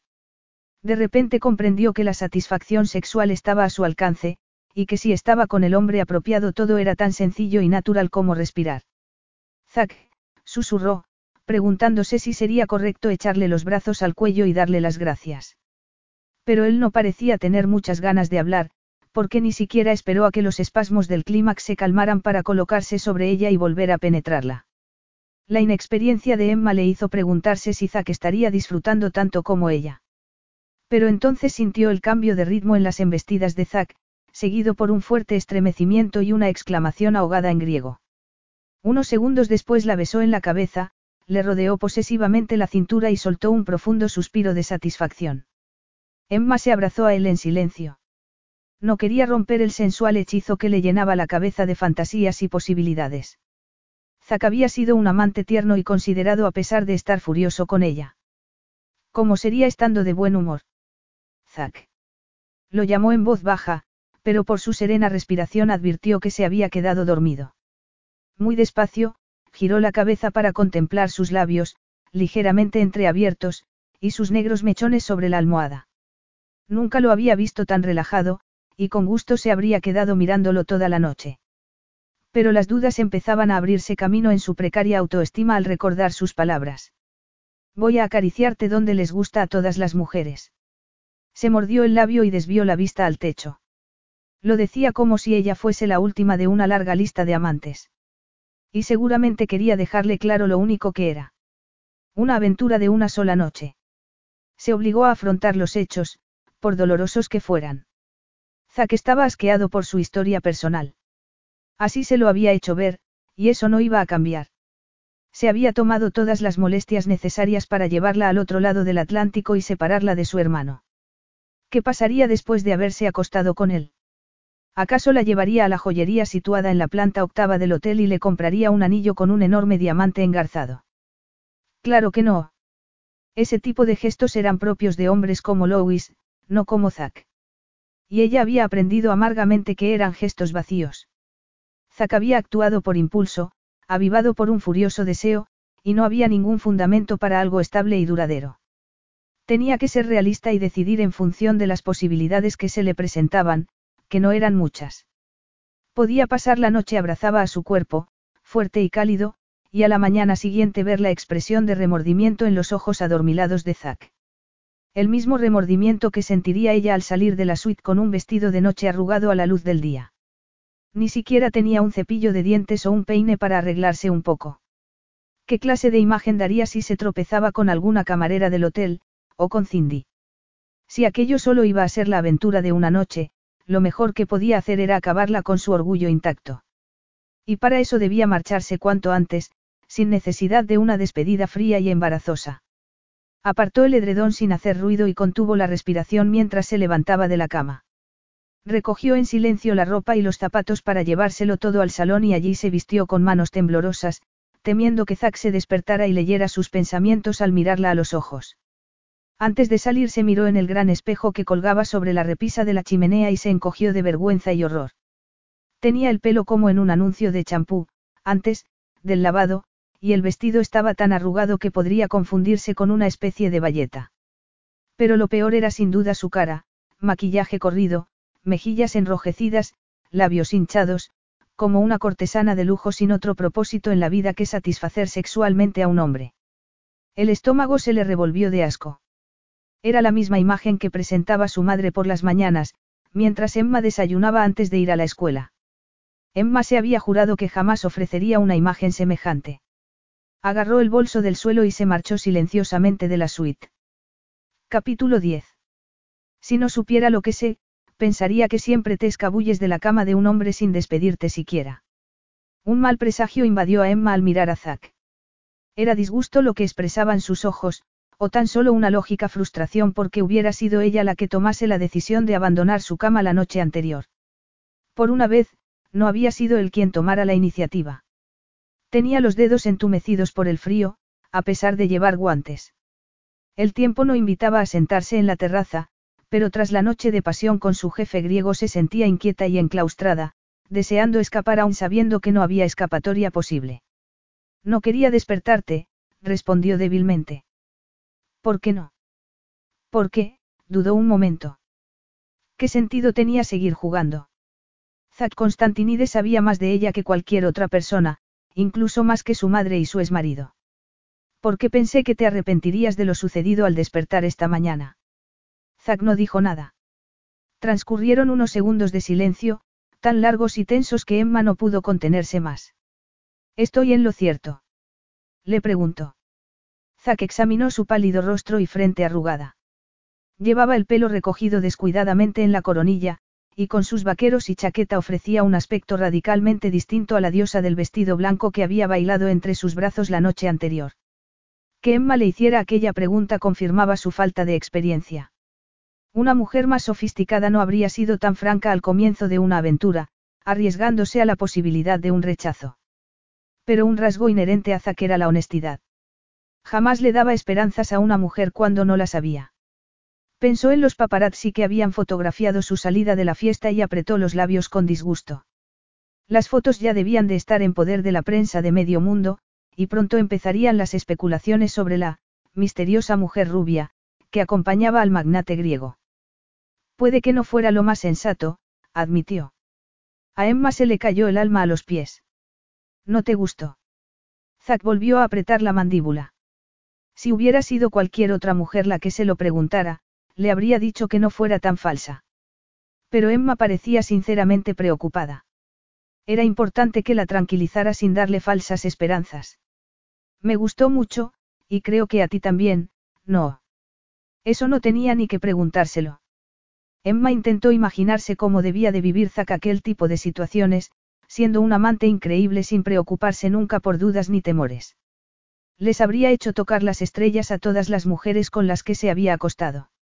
Sí. Esperemos que Nat no vea las fotos que nos hicieron los paparazzi. Emma lo miró boquiabierta. Ya te dije que no hay nada entre Nat y yo. Zack volvió a guardar silencio. ¿Cómo era posible que Emma no entendiese la rivalidad primaria que se deba entre todos los hermanos y, por extensión, entre todos los hombres? Aunque, ¿cómo iba a entender nada si apenas tenía experiencia? Lo mejor será que no digas nada, a menos que salga el tema. Emma se sintió como si fuera un montón de polvo que hubiese que esconder debajo de la alfombra. No se me ocurriría decir nada, Zack. No te preocupes. Mis labios están sellados. Y puedo marcharme ahora mismo para que todo sea más fácil, se apresuró a añadir. Le dejaré las instrucciones pertinentes a Cindy.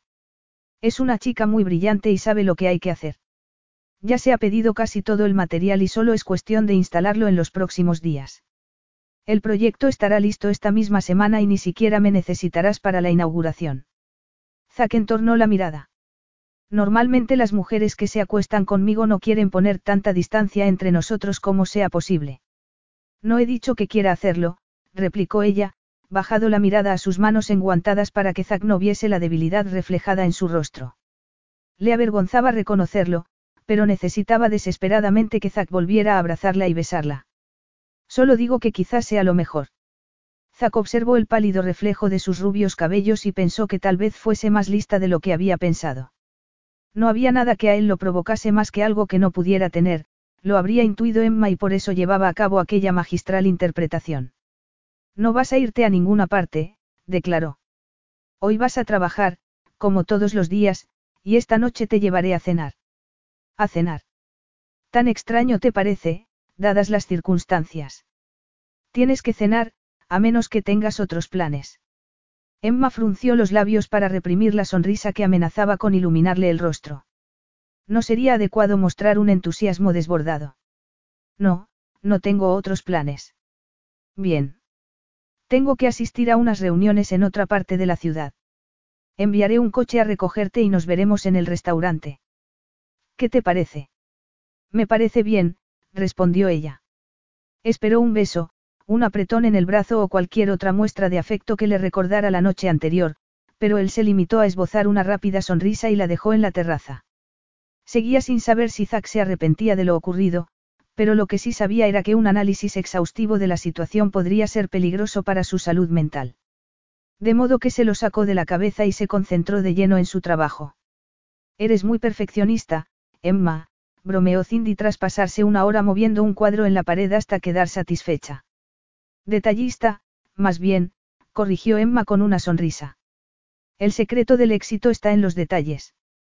Pero mientras se preparaba para la cena volvieron a invadirla los nervios, especialmente cuando recogió el periódico que le habían metido por debajo de la puerta. Al ojear las páginas de sociedad encontró una foto de ella saliendo de la fiesta, con Zack. Hacía mucho que no veía una foto suya en la prensa, y le provocó el mismo disgusto que entonces. El lenguaje corporal entre ambos era tan revelador que sobraban las palabras. Zack caminaba echando fuego por los ojos y ella se apresuraba para seguirle el paso como una ratoncita asustada. Se preguntó si Nat vería aquella foto, y cómo la interpretaría. Olvidada su excitación por la cena, escogió un sencillo vestido negro, se recogió el pelo y se puso una chaqueta. Bajó al vestíbulo y el conserje la acompañó al coche que la estaba esperando para llevarla al restaurante. La primera impresión que tuvo al ver el edificio simple y anodino fue que el chofer se había equivocado de dirección. Hasta que recordó que, en el mundo de los multimillonarios, lo ínfimo seguía estando por encima de la media. Y que el estilo minimalista se consideraba en la actualidad mucho más chic que la ostentación de glamour y riqueza. Le dio el nombre de Zac Maitre, pero este le informó de que aún no había llegado y le preguntó si desearía esperarlo en el bar o ir directamente a la mesa. Optó por la segunda opción y siguió al maitre con un paso firme y decidido que ocultaba su creciente nerviosismo. ¿Qué estaba haciendo allí? ¿Por qué había accedido a cenar con un hombre que ni siquiera se molestaba en acudir puntualmente a la cita? Pidió agua e intentó beberla sin prestar atención a su entorno, pero sabía que era la única mujer que estaba sola en el restaurante. Lo cual no ayudaba a tranquilizarla. Al cabo de lo que le pareció una espera interminable, Todas las miradas se volvieron hacia el hombre que hizo su entrada y se dirigió directamente hacia ella. A Emma se le aceleró el corazón al verlo. Iba impecablemente vestido con un traje oscuro y una camisa blanca, y su piel aceitunada relucía como si estuviera bañado en oro. Todo su cuerpo se estremeció ante la imagen de quien la noche anterior había sido suyo. Siento llegar tarde, se disculpó él al sentarse frente a ella. No te preocupes. Lo he pasado muy bien aquí sentada, examinando el diseño del local y comparándolo con mis ideas. Zack la observó atentamente. Estás muy guapa esta noche. Ah, sí. Lo dices por este vestido. Lo digo para que tú me respondas, gracias, Zack. Gracias, Zack. Eso está mejor, agarró una carta y se la tendió a ella. Tienen una amplia variedad de platos vegetarianos. Emma lo miró con grata sorpresa. ¿Te has acordado? Tengo muy buena memoria para los detalles, dijo él, pensando en la reacción de Emma. Era muy significativo que se sorprendiera tanto por un simple gesto de consideración, como acordarse de su dieta vegetariana. No era tan dura como él había creído en un principio, y quizá debería tener mucho más cuidado con ella. Tal vez no hubiera sido buena idea invitarla a cenar, pues podría hacerle creer que había algo serio entre ellos. Pero acaso la reciente pérdida de su virginidad y su consiguiente disfrute del sexo no anunciaban la liberación que Emma tanto necesitaba. No podría ser el comienzo de un nuevo capítulo en su vida. Él le había enseñado que el sexo podía ser algo estupendo. Tal vez con un poco más de instrucción estaría lista para salir al mundo y comenzar de nuevo. ¿Has, has visto la foto del periódico? Le preguntó ella en tono vacilante. Sí. He ordenado que la quiten de la edición digital. Y lo han hecho. Harían lo que fuera por una entrevista en exclusiva. No tienes que preocuparte por nada, haré lo que esté en mi mano para que te dejen en paz. Sus palabras la hicieron sentirse más protegida de lo que nunca se había sentido. Y hasta ella, con su ridícula falta de experiencia, sabía que pensar de aquella manera podía ser peligroso. Muy, muy peligroso. Gracias. Zack se permitió relajarse mientras la observaba.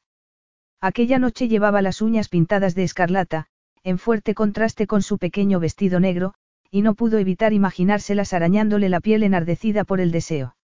Le habría gustado llevarla a la suite y pedir la cena al servicio de habitaciones, pero le debía algo más a Emma. Por muy poca conciencia que tuviese, sabía que debía tratarla con un cuidado especial. Si todo acababa cuando ella se subiera al avión de vuelta a Inglaterra, como seguramente fuera el caso, no quería dejarla con la impresión de que para él solo había sido un pasatiempo sexual. Aunque fuera cierto. ¿Qué pasa con tus uñas? Le preguntó. Ella bajó la carta y parpadeó un par de veces. Con mis uñas. Zack le agarró la mano y le acarició los dedos. Me he fijado en que siempre te pintas las uñas y que cada vez las llevas de un color diferente. Me parece curioso, ya que no te sueles maquillar. El asombro de Emma crecía por momentos. Zack tenía realmente un buen ojo para los detalles. Se miró los dedos, engullidos por los suyos. Porque mi trabajo se basa en la presentación. Todo el mundo se fija en las manos de una diseñadora de interiores, sobre todo cuando estás enseñando unas muestras de tela o señalando un libro. Los vaqueros y las camisetas se pueden pasar por alto como un uniforme de trabajo, pero si tus manos ofrecen un aspecto descuidado, se te juzgará muy negativamente. Entiendo. ¿Y cuál es el mensaje subliminal que estás mandando esta noche con tus uñas color escarlata? Emma tragó saliva. Le encantaba que le estuviese agarrando la mano, pero se sentía un poco intimidada por la sensualidad que despedían sus ojos. Una cosa era intimar en la habitación, pero allí, en medio de un restaurante, como se suponía que debía reaccionar. Era como si a una conductora novata le dijeran que iba a competir en el Grand Prix de Mónaco. Ninguno, respondió rápidamente. Simplemente, el rojo combina bien con el negro. Qué lástima, le soltó la mano, justo cuando llegaba el sumiller para ofrecerles una copa de champán. Emma se preguntó si quizá debería haberle dado otra respuesta más acorde al color rojo, sería eso lo que Zack esperaba de ella. Una mujer pasional y voluptuosa que se valía de todos sus recursos para seducir a los hombres, igual que había hecho su madre. Ni hablar. Ni podía ni quería serlo. Lo que deseaba era conocer a fondo a Zack Constantinides, no limitarse a un simple flirteo pasajero. Sabes mucho de mí, comentó. ¿Te molesta que contratase a un detective? Emma se encogió de hombros, porque la verdad era que casi lo había olvidado. Puede que yo hubiera hecho lo mismo si tuviera tanto dinero y poder como tú. Lo que intentaba decirte es que no estamos en igualdad de conocimientos. Tú lo sabes casi todo de mí, mientras que yo apenas sé nada sobre ti. Zacarqueó las cejas. Supongo que solo sabes lo que Nat te ha contado. No ha sido mucho. ¿Qué te ha contado? Emma agarró el pesado tenedor de plata y se puso a juguetear con la ensalada César que le había servido el camarero. Me habló de tu infancia privilegiada. Privilegiada. Se rió por la forma que tenía Nat de ver las cosas. Supongo que es una manera de describirlo, te habló de la mujer que contrató mi familia para hacer de niñera. Emma sintió con cautela al percibir la aspereza de su tono. Me contó algo sobre la separación de tus padres y que tu padre volvió a casarse. Zack pensó amargamente en lo simple e inocua que podía parecer una historia si se escogían las palabras adecuadas. Te dijo que se casó con una mujer mucho más joven que él. Una rubia de exuberantes curvas, hizo una breve pausa. Como tú. La vio estremecerse y recordó lo convencido que había estado de que las mujeres como ella no eran su tipo. ¡Qué equivocación! Se había equivocado en muchas cosas acerca de Emma. No, no me lo dijo. No tenía ni 20 años, las palabras le salían solas. Tal vez por el largo tiempo que las había reprimido, o tal vez por la comprensión que brillaba en los verdes ojos de Emma Geari. Y mi padre tenía más de 50. Él estaba muy contento, como te podrás imaginar. Se sentía inmensamente halagado. La voz le falló por un instante. Supongo que no debería culparlo por acostarse con ella, pocos hombres podrían haberse resistido a un cuerpo como el de aquella chica luciendo un bikini minúsculo en la piscina. Aquel verano mis amigos venían a bañarse a casa todos los días. Para Zack había sido un motivo de vergüenza y remordimiento que sus amigos, todos adolescentes con las hormonas revolucionadas, se comieran con los ojos a la mujer que había contribuido a romper el corazón de su madre. ¿Qué ocurrió? Le preguntó Emma en voz baja. Zack sintió un amargo sabor de boca. Algo que ahora ocurre con mucha más frecuencia que antes, mi padre anunció que estaba enamorado y que quería el divorcio para casarse con esa chica. Mi madre nunca lo superó. Se dio cuenta de que tampoco él lo había superado, al resumir el pasado en unas pocas pinceladas que ni de lejos podían plasmar el suplicio por el que pasó su madre. Cómo se iba abandonando y consumiendo inexorablemente, negándose a comer porque en su desesperación y locura pensaba que así recuperaría a su marido. Y su marido, mientras tanto, se dedicaba a satisfacer todos los caprichos de su nueva mujercita, tan cegado por su belleza y pasión juvenil que no advirtió la verdadera intención de la chica por hacerse con todo su dinero. Lo más absurdo de todo es que al final nadie fue feliz, continuó lentamente. Poco a poco mi padre se fue dando cuenta de que había cometido el mayor error de su vida al confundir el amor con un simple arrebato de deseo. Se había casado con una mujer con la que no tenía nada en común. Hablaban idiomas diferentes, procedían de culturas diferentes, tenían valores diferentes, en los años que pasé alejado de él solo pude asistir impotente al deterioro en la salud de mi madre y a que la fortuna de mi padre fuese malgastada por mí. Madrastra. No. Sus ojos grises ardieron de indignación. Esa mujer no merece llamarse así. ¿Qué? ¿Qué pasó? Le preguntó prudentemente, viendo cómo se le ensombrecía la expresión por los recuerdos. Zack se encogió de hombros como si no importara, como si no significara nada para él, cuando la realidad era que lo significaba todo. Yo me ocupé de Nat durante la enfermedad de nuestra madre y tras su muerte, y me ocupé también de mi padre cuando esa mujerzuela lo abandonó tras dejarlo sin un centavo. Poco a poco empecé a reconstruir el imperio de la familia Constantinides. Emma se quedó callada y pensativa. El comportamiento de Zack adquiría de repente un sentido claro y justificado. Para un carácter tan orgulloso como el suyo, el divorcio de sus padres, la muerte de su madre y la pérdida de su fortuna y estatus debían de haber sido un trauma casi insuperable. También quedaba explicada su necesidad por controlar e influir en todo cuanto lo rodease, así como su obsesiva ambición por alcanzar el éxito. Emma creía que había heredado la fortuna de su familia, pero no era así. La había conseguido por su propio esfuerzo y capacidad de superación. Permaneció en silencio, observando el dolor de sus ojos grises. Ignoraba el motivo que había impulsado a Zack a contarle todo aquello, hasta que sus siguientes palabras se lo dejaron muy claro. Responde esto a tu pregunta de por qué nunca me he casado. No recuerdo haberte preguntado eso, Zack. No, pero lo estabas pensando. A Emma le resultaría muy fácil indignarse por aquella presuposición y acusarlo de tener un ego desmedido. Pero pensó en lo que acababa de contarle y descubrió que no quería tomar represalias de ningún tipo. Zack había sufrido muchísimo. No podría demostrarle ella un poco de consideración sin esperar nada a cambio. No podía decirle la verdad. Sí, es verdad, admitió. Y seguramente no sea la única mujer que se pregunte por qué un hombre que lo tiene todo sigue soltero. A le sorprendió su candor, y aún más su urgente necesidad de explicárselo. Antes has dicho que no estábamos en igualdad de conocimientos, por experiencia puedo decir que no hay una verdadera igualdad ni equilibrio en las relaciones sentimentales. Uno de los dos siempre ama demasiado, y el otro no ama lo suficiente. Fue eso lo que pasó con Leda. Se aventuró a preguntar Emma, recordando a la mujer de pelo corto que había visto en Londres.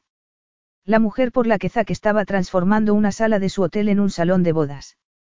Recordó también la observación que Nat le había hecho a su hermano sobre lo convencidos que estaban todos de que se acabarían casando. Leda es lo más cerca que he estado de tener una relación estable, confesó. Pero me gustaba demasiado como para hacerle daño, y no podía garantizar que no fuese a hacérselo, levantó la copa en un brindis silencioso. De cualquier manera, va a casarse con otro, así que todo salió bien. A Emma le pareció detectar una nota de pesar en su voz, pero sospechaba que no iba a contarle nada más. Había sido una confesión brutalmente honesta, y también una especie de advertencia. No te acerques demasiado a mí, parecía estar diciéndole. Porque nada bueno podría salir de esto. Ahora ya conoces mi pasado, ¿qué te parece? Ella no respondió. Algunas personas no están hechas para las relaciones estables, Emma, y yo soy una de esas personas. A las mujeres las desquicio tanto que se desviven por hacerme cambiar de opinión, pero es en vano. Y eso me lleva a preguntarte si aún quieres pasar la noche conmigo. La pregunta del millón. Emma sostuvo la mirada de sus ojos grises. Zack no le estaba prometiendo nada y no podría haber sido más claro. Pero ella seguía pensando y deseando lo mismo. Toda su vida había esperado a un hombre que la hiciera sentirse como Zack, y no iba a renunciar a ello aunque la relación estuviese condenada a acabarse. Sí, respondió en el tono más ligero posible. Y esta vez me quedaré toda la noche. Capítulo 11. Por primera vez en su vida, Emma sentía que era la novia de alguien. Como una de esas mujeres que llevaban una vida, normal, saliendo con un hombre mientras decidían hasta qué punto se gustaban. Con Louis todo había sido precipitado y secreto.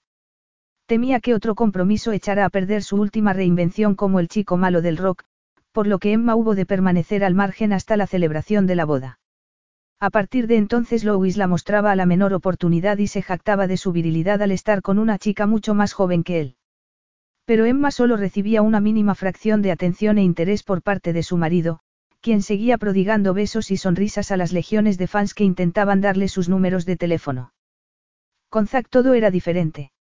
Emma estaba convencida de que se cansaría de ella al cabo de una o dos citas, o que intentaría verla lo menos posible y únicamente para tener sexo. Pero él la sorprendió con una dedicación y caballerosidad constantes. La llevaba a los mejores restaurantes de la ciudad, a las más prestigiosas galerías de arte e incluso a un concierto en Carnegie Hall. También consiguió entradas para el espectáculo de más éxito en Broadway y Emma se rió tanto con el atrevido musical que se le saltaron las lágrimas. Y cuando miró a Zack se lo encontró observándola, sacudiendo la cabeza con expresión divertida mientras sacaba un pañuelo del bolsillo para entregárselo. Zack no tenía ningún motivo para ocultarla. Y aunque solo la presentara como su diseñadora de interiores, no había razón para estar decepcionada por ello. A veces se sentía como si tuviera un puñado de arena que se le escapara lentamente entre los dedos, pero no podía hacer mucho al respecto. Sabía muy bien que aquella relación no podía durar, y lo único que intentaba era disfrutarla mientras pudiera. Pero el final de aquel sueño se acercaba inexorablemente, y Emma se sentía como una cenicienta a pocos minutos de la medianoche. La inauguración del salón de bodas estaba prevista para el final de la semana y ya tenía reservado el billete de avión para volver a casa. Despegaría del aeropuerto JFK y dejaría a Zack atrás, y no se atrevía a imaginar cómo se sentiría entonces. La noche antes de la inauguración Zack la llevó a un fabuloso restaurante situado en lo alto de un rascacielos. A través de los inmensos ventanales se veía el cielo nocturno salpicado de estrellas y una luna en forma de uña dorada, que junto al parpadeo de las velas, creaba un escenario idílico. Debería estar trabajando, dijo Emma mientras pasaba el dedo por el borde de su copa de champán. ¿Has estado trabajando todo el día? Sí, pero... Todo va a salir perfectamente. Estoy convencido de ello, Chris Moe. Emma dejó la copa para que el temblor de la mano no la volcara. Un intenso estremecimiento le recorría todo el cuerpo cada vez que él le decía algo en griego. Normalmente lo hacía en el momento del orgasmo, pero nunca en público. ¿Qué significa? Significa, cariño mío. Eso es muy bonito. Um, Zack reconoció el inconfundible tono de esperanza en su voz. Era obvio que Emma quería más, al igual que todas las mujeres. Pero él no podía darle más. Se fijó en su plato, casi intacto. No estás comiendo mucho. Tú tampoco. A lo mejor porque me estoy preguntando qué hacemos aquí en nuestra última noche, cuando podríamos estar haciendo algo mucho mejor en el hotel. Pero acabas de pedir una botella del champán más caro que tienen. ¿Y qué? Vamos a pedir la cuenta. Salieron del restaurante y se estuvieron besando como una pareja de adolescentes en el taxi. Tuvieron que pedir uno, ya que Zack le había dicho al chofer que los recogiera a las once. Emma apenas podía contener la excitación, hasta que estuvieron a solas en la suite y empezó a quitarle la chaqueta con impaciencia. Debería haberte enseñado a ser un poco más delicada, bromeó él mientras arrojaba la chaqueta a un sillón. ¿Es delicadeza lo que quieres? Le preguntó ella con voz jadeante mientras le desabrochaba la hebilla y le recorría la erección con los dedos. No, claro que no. Quiero que hagas lo que estás haciendo. Lo hicieron sobre el sofá del salón, rápida y apasionadamente. Y después se movieron a la cama y lo hicieron otra vez. Y otra más, hasta que ambos quedaron profundamente dormidos. Al despertar, Emma sintió el espacio vacío junto a ella y distinguió la silueta de Zack moviéndose en silencio por la suite. ¿Qué hora es? Las seis y diez. Es temprano, dijo ella, reprimiendo un bostezo. Um. ¿Tienes que asistir a alguna reunión? Le preguntó mientras encendía la lámpara de la mesita. La suave luz amarilla transformó el pálido cuerpo de Emma en una diosa de piel dorada. Zack se quedó embobado mirándola. ¿Cómo podía ser tan irresistible a aquellas horas? Aquella noche sería la última. Al día siguiente ella volvería a Inglaterra y la distancia haría imposible toda relación. Me temo que sí. Vaya. No pongas esa cara, Emma. ¿Qué cara? Zack se acercó a la cama y se inclinó para besarla en el pelo y aspirar su delicioso olor a rosas y champú. Ese mohín tan provocativo que haces con los labios, no te servirá de nada. Además, Tú también tienes mucho que hacer. Hoy es tu gran noche, ¿no? Emma sonrió al recordarlo. Sí, aquella noche era la inauguración del salón de bodas. La culminación del proyecto y, con suerte, su momento de gloria. La opinión que suscitara su trabajo entre los asistentes sería clave para su carrera profesional. Los proveedores y floristas llegarían durante el día y prepararían el salón para recibir a lo mejor de Nueva York. Habría clientes potenciales, juerguistas y un montón de periodistas para cubrir el evento. ¿Y después? ¿Qué pasaría cuando se hubieran retirado los canapés sobrantes y las copas con restos de champán? Se mordió el labio y sintió que se le encogía dolorosamente el corazón. Su trabajo se habría completado y ella sería libre para volver a Inglaterra, sin Zack.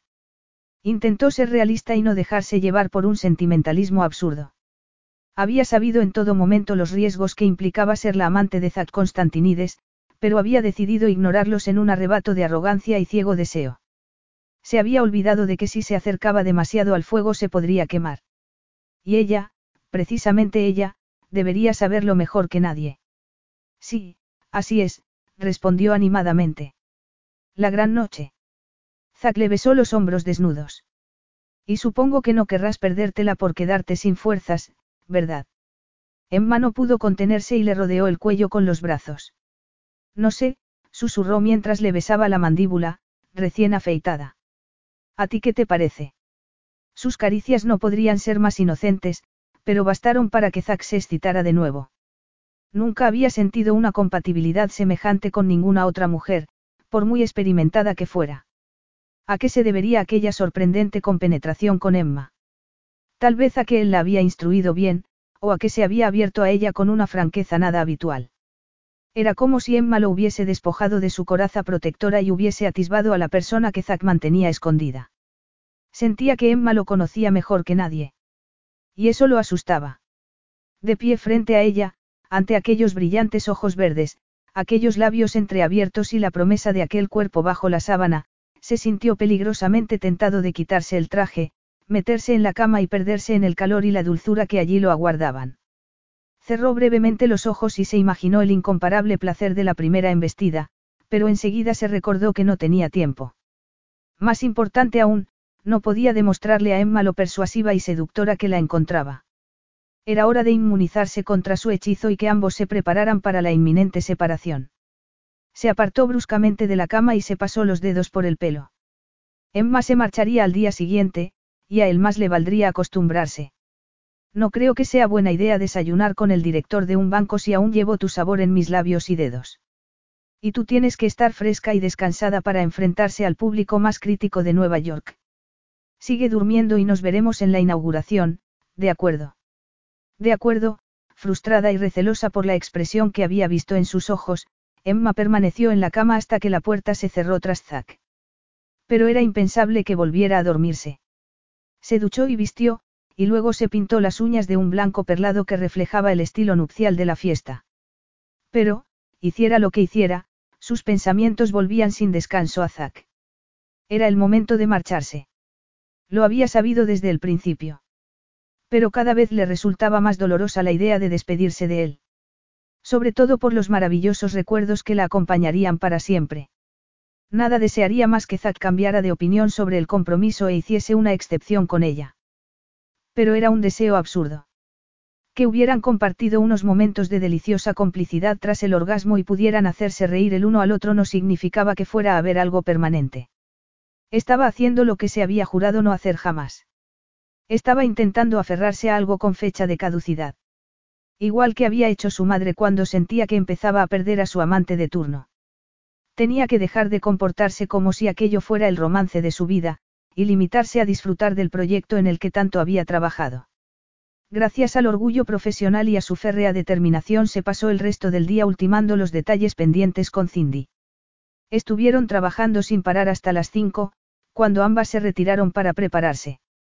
Emma se puso el vestido blanco que había llevado a la fiesta de Sofía, sometido a una limpieza en seco, y Cindy estaba espléndida con un vestido corto del mismo azul zafiro que sus ojos. Las dos contemplaron el salón en silencio, hasta que fue Cindy la primera en hablar. Es fantástico, Emma, parece el escenario de un cuento de hadas. Emma asintió, contagiada por el entusiasmo de su joven ayudante. Y que lo digas, Creo que a cualquier mujer le haría ilusión casarse aquí. Un bonito cortinaje de color claro enmarcaba las enormes ventanas, y un juego de espejos contemporáneos estratégicamente colocados hacía que la sala fuese aún más luminosa. Las mesas estaban dispuestas con cubertería de plata y velas olorosas. Y en un rincón se erguía la hermosa estatua de Afrodita que Emma había encontrado en una tienda de antigüedades de la calle 60. Quería que la diosa griega del amor estuviera representada en un salón destinado a celebrar enlaces. Aunque el detalle tampoco estaba desprovisto de ironía. Una diosa griega que Emma había erigido en silencioso tributo a su dios griego particular, cuyas ideas del amor y del compromiso nada tenían que ver con el propósito de aquella sala. ¿Cuáles habían sido sus palabras? Uno de los dos siempre ama demasiado, y el otro no ama lo suficiente. Se sacó aquel recuerdo de la cabeza y volvió a mirar alrededor. Voy a colocar las flores. Y yo voy a hablar con el jefe de seguridad, dijo Cindy. Ha habido una gran demanda de invitaciones y no quiero que se cuele nadie en la fiesta. Me cuesta imaginar un problema de seguridad en el Pembroke. Nunca se sabe. Cindy se marchó y Emma se ocupó de los últimos retoques. Se preguntó si Leda sería la primera novia que se casara allí y si Zack sentiría algún remordimiento. ¿Qué significaría para él asistir al enlace de la mujer con la que más cerca había estado de comprometerse? Los primeros invitados empezaron a llegar poco antes de las siete, y al poco rato apareció su amante griego. En cuanto entró en el salón de baile la gente se aglomeró a su alrededor como hormigas lanzándose a un tarro abierto de miel, pero él se abrió amablemente camino y se dirigió hacia donde Emma bebía un vaso de agua mineral. Al principio no dijo nada. Se limitó a mirarla con ojos entornados, como si estuviera grabando su imagen para la posteridad. Debes de estar muy satisfecha con el resultado, le dijo finalmente. Emma le dedicó una débil sonrisa. ¿Acaso Zack no sabía que la idea de marcharse y de salir de su vida para siempre le estaba rompiendo el corazón? Mucho, respondió en tono animado. No creo que te cueste mucho llenar esta sala con, la voz se le apagó al ver a una mujer que en ese momento entraba en el salón de baile. Su pelo negro y su largo abrigo escarlata llamaron la atención instantánea de los demás invitados. ¿No es esa Leda? Zack giró la cabeza y vio a la mujer acercándose a ellos. Sí. Zacarias. Exclamó Leda mientras lo abrazaba. Es perfecto. Absolutamente perfecto. Díselo a Emma Geari. Todo esto es obra suya. Leda miró a Emma con sus ojos oscuros y frunció ligeramente el ceño al reconocerla. Ah, sí, eres la mujer que estaba en aquel restaurante de Londres con Nat, no. ¿Cómo está Nat? Emma sintió que se ruborizaba. ¿Qué diría Leda si supiera la verdad? Pensaría que había traicionado a los dos hermanos al acostarse con Zack. Estaba muy bien la última vez que hablé con él, dijo con toda sinceridad. Aunque de eso hace algún tiempo. Seguramente estará muy ocupado con su trabajo, dijo Zack, mirándola fríamente con sus ojos grises. Y hablando de trabajo, vais a tener que disculparme. El alcalde acaba de llegar. Emma sintió deseos de matarlo por dejarla a solas con su exnovia.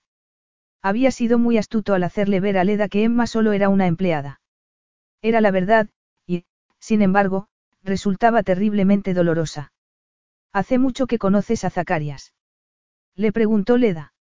Emma se encogió de hombros y apartó la mirada de Zack, quien intentaba abrirse paso entre las hordas de admiradoras. Unos meses, tan solo, aunque parecen haber sido años. Sí, suele ejercer ese efecto en las personas. Especialmente en las mujeres, dijo Emma sin pensar. Desde luego, Leda le lanzó una mirada sospechosa y bajó la voz. ¿Estás enamorada de él? Emma la miró a los ojos. Esa pregunta es muy personal. Ya lo sé. Solo te lo pregunto porque una vez yo también estuve enamorada de él. Supongo que como el resto de mujeres, aunque creo que fui yo quien más cerca estuvo de llegar a algo serio con él, soltó una breve carcajada. Creía que el mundo se había acabado cuando se marchó de mi vida, pero no fue así. Lo superé y conocí a Scott, con quien voy a casarme y con quien soy más feliz de lo que jamás he sido, su expresión se suavizó.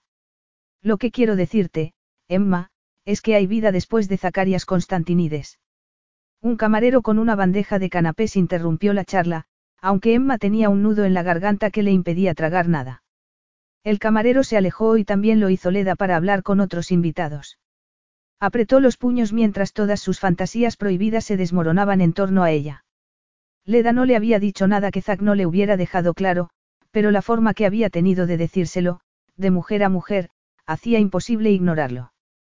Se sentía como si fuera una niña y su compañera de juegos le hubiera dicho que Santa Claus no existía. Y ella no quería pasar su última noche en Nueva York aceptando una verdad difícil de digerir. No quería que le dijeran que había vida después de Zack, cuando lo único que quería era pasar su vida con él. Quería aferrarse a una esperanza, por vana que fuera, durante una última noche. ¿Por qué estás tan triste, Chrissy Moe? La voz de Zack la sacó de su ensimismamiento. ¿Qué? Ah, no, nada, respondió alegremente. ¿Qué te ha dicho Leda? Nada que ya no supiera. ¿El qué? Que le costó mucho superar vuestra ruptura, pero que acabó encontrando la felicidad con otra persona. ¿Le has hablado de lo nuestro? No, Zack. Te dije que no se lo diría a nadie. Supongo que lo habrá adivinado ella sola, las examantes tienen un sentido especial para esas cosas. Emma. Pero parece muy contenta con el salón, se apresuró a cortarlo ella. Así que al menos puedo marcharme de Nueva York con la satisfacción de un trabajo bien hecho. Zack se fijó en la palidez de su rostro y, por primera vez, pensó que podría haberle pedido que retrasara su marcha un día o dos. Así podría habérsela llevado a algún sitio para pasar un largo fin de semana y despedirse de ella con estilo, en vez de aquel modo brusco y precipitado. El ambiente animado y distendido que se respiraba en el salón indicaba que la fiesta había sido un éxito, pero Zack sentía que algo había quedado pendiente. Sin pensar, le acarició el antebrazo con el dedo y vio la reacción en sus ojos, lo que le provocó a él un deseo instantáneo. ¿Cómo podía aquella mujer barrer su cordura y llenarle la cabeza con todas las cosas que quería hacerle? ¿Puedo hablar en privado contigo? Claro. ¿Cuándo? Ahora. Pero la fiesta. Nadie nos necesita. Y yo necesito hablar contigo, Emma. Necesitar, no era una palabra que Zack usara muy a menudo, y a Emma se le desbocó el corazón mientras salían del salón de baile. Una chispa de esperanza prendió en su interior, pero se apagó en cuando vio que la estaba llevando a su despacho, en la primera planta. Zack. Lo llamó dubitativamente cuando la puerta del despacho se cerró tras ellos. Él la tomó en sus brazos y la esperanza volvió a brotar en el corazón de Emma al ver el brillo en su mirada. La había llevado al despacho porque estaba más cerca que la suite y él no podía esperar un segundo más para estar a solas con ella. Estaría tan apenado como ella por su inminente regreso a Londres. Emma, la miró fijamente durante unos largos e intensos segundos y agachó la cabeza para besarla. Emma lo recibió con los labios abiertos y él la besó con la pasión a la que la tenía acostumbrada. Pero había algo más en aquel beso. Una especie de furia contenida que prendió una llama similar en ella. De repente se encontró ardiendo por él. Le arañó ávidamente el pecho mientras él le quitaba las horquillas y le soltaba el pelo sobre los hombros, antes de apretarla contra su cuerpo excitado. Te deseo, deslizó una mano bajo el vestido y la subió por el muslo. Cielo santo, Emma Geari, te deseo. Eres como una fiebre para la que no existe cura. Zack, pronunció su nombre en un hilo de voz jadeante. Oh, Zack, yo también te deseo. Te deseo más que nada en el mundo, y te desearé siempre. La última palabra fue como un chorro de agua helada sobre Zack. La soltó con brusquedad y caminó hacia la ventana mientras intentaba serenar la respiración. Emma se quedó aturdida, sin saber qué había pasado ni cómo reaccionar. ¿Qué le ocurría a Zack? ¿Qué había hecho ella? ¿Qué ocurre, Zack? Susurró, buscando su mirada. Él guardó silencio mientras luchaba contra un deseo incontenible. Estaba loco por ella. Tanto que no podía pensar con claridad. La había deseado desde el primer momento, cuando creía que era la amante de su hermano. Pero un frío remordimiento lo invadía al recordar la última palabra de Emma, siempre. Tan segura estaba de ella que creía haber triunfado donde tantas otras mujeres habían fracasado. Pensaba haberle echado el lazo para toda la vida. Emma era como cualquier otra mujer, y aquello no era más que una simple atracción sexual. Muy fuerte, sí, pero que se desvanecería con el tiempo. Igual que le había pasado con las otras. Quítate las braguitas, le ordenó. A Emma se le congeló la sangre al oírlo. ¿Qué? Ya me has oído. Quítate las braguitas. ¿Por qué? Sus ojos se encontraron, y la mirada de Zack la habría hecho derretirse en cualquier otro momento. Vamos, Emma, eras una chica novata e inocente y te has convertido en mi alumna más aventajada, bajó la voz a un tono grave y profundo. Quiero que te desnudes en mi despacho. Es algo con lo que llevo fantaseando desde hace tiempo, y lo recordaré cada vez que tenga que soportar una aburrida llamada de negocios. En vez de mirar los rascacielos cerraré los ojos e imaginaré tus muslos desnudos. Ella no dijo nada y él se acarició el bulto de la entrepierna. ¿A qué vienen esas dudas? Le preguntó. Normalmente no vacilas con mis sugerencias. Sugerencias. Repitió ella, anonadada ante el impacto de la realidad. Zack la estaba tratando como los hombres trataban a su madre, como si fuera una fulana. Me has traído aquí en mitad de una fiesta, ¿y para qué? Solo quieres un striptease y algo rápido. ¿Qué crees que pensarían los invitados si de repente aparezco despeinada y con la ropa arrugada, como si me hubieran atacada? No les corresponde a mis invitados hacer conjeturas sobre mi vida privada. No es privada, Zack. Me traes aquí y me haces sentir una cortesana, ¿cuál era tu intención? Ya te has desnudado otras veces para mí. Pero fue en la habitación. Solo hemos sido amantes unas pocas semanas, no es un poco pronto para dejarse dominar por los convencionalismos. Torció la boca en un gesto irónico. Pero si insistes en la conveniencia de una cama, podemos subir a mi suite ahora mismo. Emma sintió el escozor de las lágrimas contenidas. ¿Por qué haces esto, Zack? La pregunta hizo que a Zack le remordiera la conciencia. ¿Por qué lo hacía? Era una buena pregunta. ¿Por qué era más seguro alejarla que reconocer lo que sentía? ¿Por qué Emma necesitaba saber cuál era su lugar, al igual que él? ¿Por qué puedo? respondió simplemente, y se encogió de hombros al ver el temblor de sus labios. Lo siento.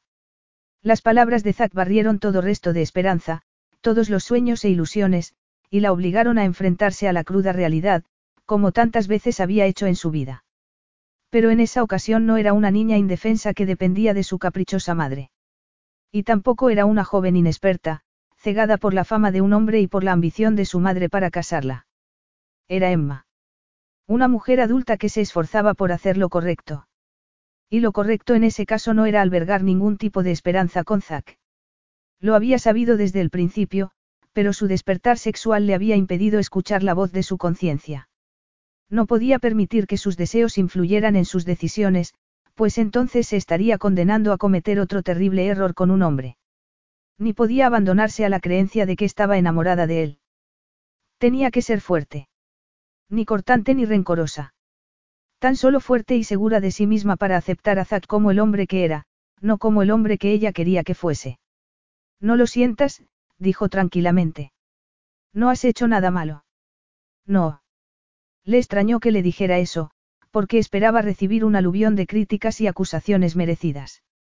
No, solo estás siendo tú mismo. ¿Y por qué eso hace que me sienta como un ser despreciable? No era mi intención, te lo aseguro. Él asintió, porque creía en su palabra. A Emma no le gustaban los juegos ni hacía lo que casi todas las mujeres hacían. No buscaba que él le comprase regalos caros ni colmar su agenda para el año próximo. Lo único que había hecho desde que él se acostara con ella por primera vez fue convertirse en su amante perfecta, salvo en aquel momento, cuando él la había presionado más allá del límite. Resultaba irónico que su rechazo a desempeñar el papel que él pretendía imponerle no fuese un motivo de frustración ni resentimiento, sino una razón para respetarla.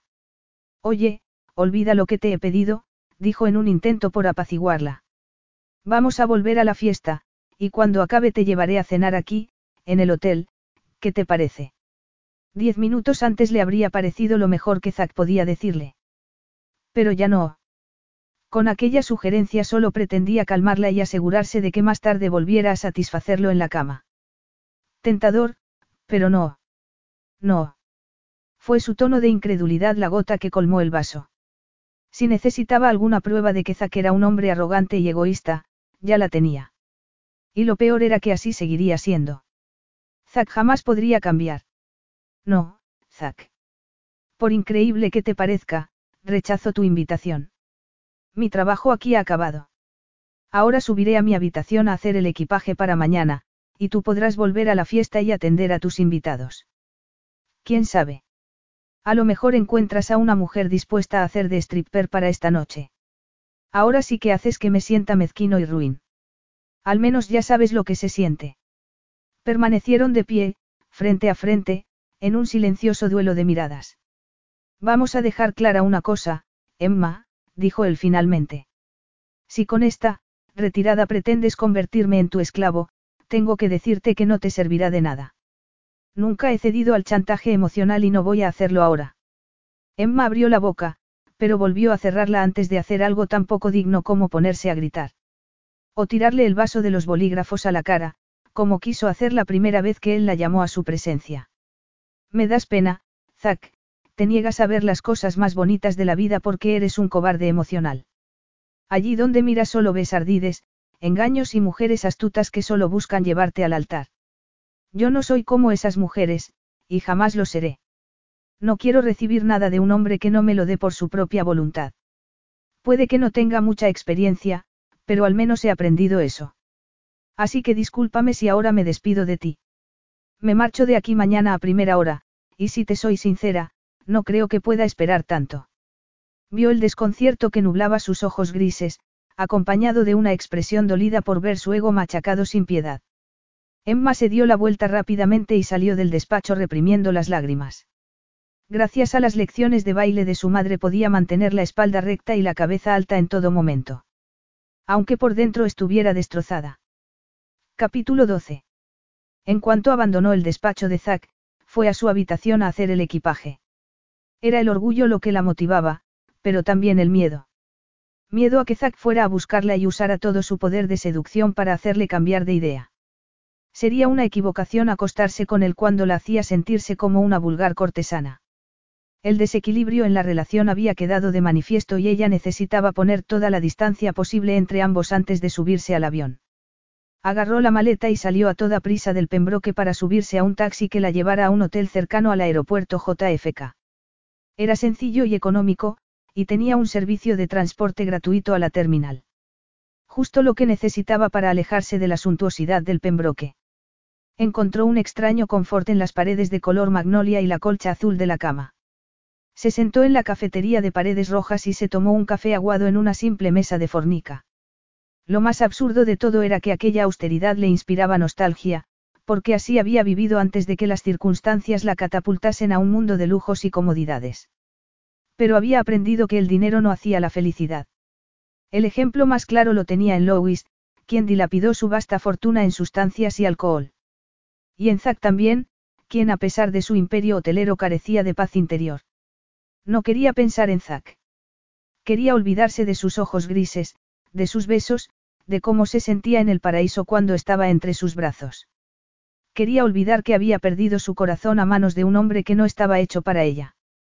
Ni ella para él. Aquella noche la llamó por teléfono, mientras Emma veía un espantoso concurso en la tele, sentada en la cama y comiéndose un donut. Al ver el nombre de Zack en la pantalla del móvil le dio un brinco el corazón. Quería responder a la llamada y que Zack le dijera todo lo que ella sabía que nunca oiría de sus labios. En vez de eso se lamió el azúcar de los dedos y subió el volumen de la televisión para que las risas del concurso ahogaran cualquier otro sonido. Después puso el móvil en silencio y lo dejó boca abajo en la mesa para no ver el parpadeo. Zack volvió a llamarla mientras estaba sentada en la sala de embarque, pero tampoco entonces respondió. Apagó el móvil al subirse al avión, y cuando volvió a encenderlo en el aeropuerto de Heathrow vio que la había llamado dos veces más. Estaba decidida a no hablar con él. No tenía sentido hacerlo, después de haberse dicho todo lo que tenían que decirse. Además, el suave acento griego de Zack podría hacerle estragos a su ya atribulado corazón. Vio que le había dejado un mensaje en el buzón de voz y se permitió la primera sonrisa del día al borrarlo sin antes oírlo. De vuelta en Londres se encontró con el peor tiempo que había visto en años. Los árboles estaban pelados por un viento que aullaba como un monstruo enloquecido. Era como si los elementos de la naturaleza se hubieran confabulado para reflejar su miserable estado de ánimo. Pero ni siquiera podía culpar a las inclemencias del tiempo. Solo ella era la responsable de haber quebrantado sus principios cuando se acostó con un hombre como Zack Constantinides. Tal vez se había dejado seducir por la fascinación del dinero y el glamour, lo que la convertía en una hipócrita además de estúpida. Tenía miedo de volver al Hotel Granchester, aunque una parte de ella esperaba, y confiaba, que le rescindieran el contrato a su regreso. Así todo sería mucho más fácil. Podría cerrar aquella etapa de su vida y empezar de cero. Pero no se encontró con ninguna carta de despido, y cuando llamó para hablar con Senon, el director del hotel y el ayudante de Zack, este le dijo que había un montón de trabajo esperándola. Emma debería haberse alegrado por recibir nuevos encargos, pero no fue así. Lo único que quería era encerrarse en su apartamento y no salir hasta que las heridas hubiesen cicatrizado. En la soledad de su dormitorio deshizo el equipaje y se dio cuenta de que hacía mucho que no hacía algo tan normal como ir al supermercado. Le envió un mensaje a Nat para decirle que había vuelto y sugerirle que se vieran para tomar una copa alguna vez. La respuesta le llegó una hora más tarde, me encantaría. Estoy de viaje. Vuelvo la semana que viene. Em, creo que me he enamorado. Emma se preguntó si aquella vez sería la definitiva mientras se miraba al espejo. Había cambiado, y no solo por fuera. Se sentía distinta. Había encontrado la fuerza para alejarse de algo dañino, por muy doloroso que le resultara hacerlo. Tal vez aquella fuerza interior fuese el premio de consolación, lo único bueno que podía sacar de su relación con Zack. Pero también se dio cuenta de que no había vuelta atrás. Había usado su amistad con Nat como un parachoques contra el mundo. Y aunque la aventura actual de Nat acabase igual que las otras, ella no podría recurrir otra vez a la seguridad que siempre le había proporcionado. No si quería vivir su vida de la manera más plena posible. Tal vez no tuviera a Zack. Tal vez no tuviera a nadie. Pero se tenía a sí misma. Recordó las palabras de Leda, podía haber un futuro feliz sin Zack, ese amante griego al que había llegado a amar en contra de su voluntad. A la mañana siguiente fue al despacho de Senon, quien la saludó con una sonrisa. He oído que lo has hecho muy bien en Nueva York.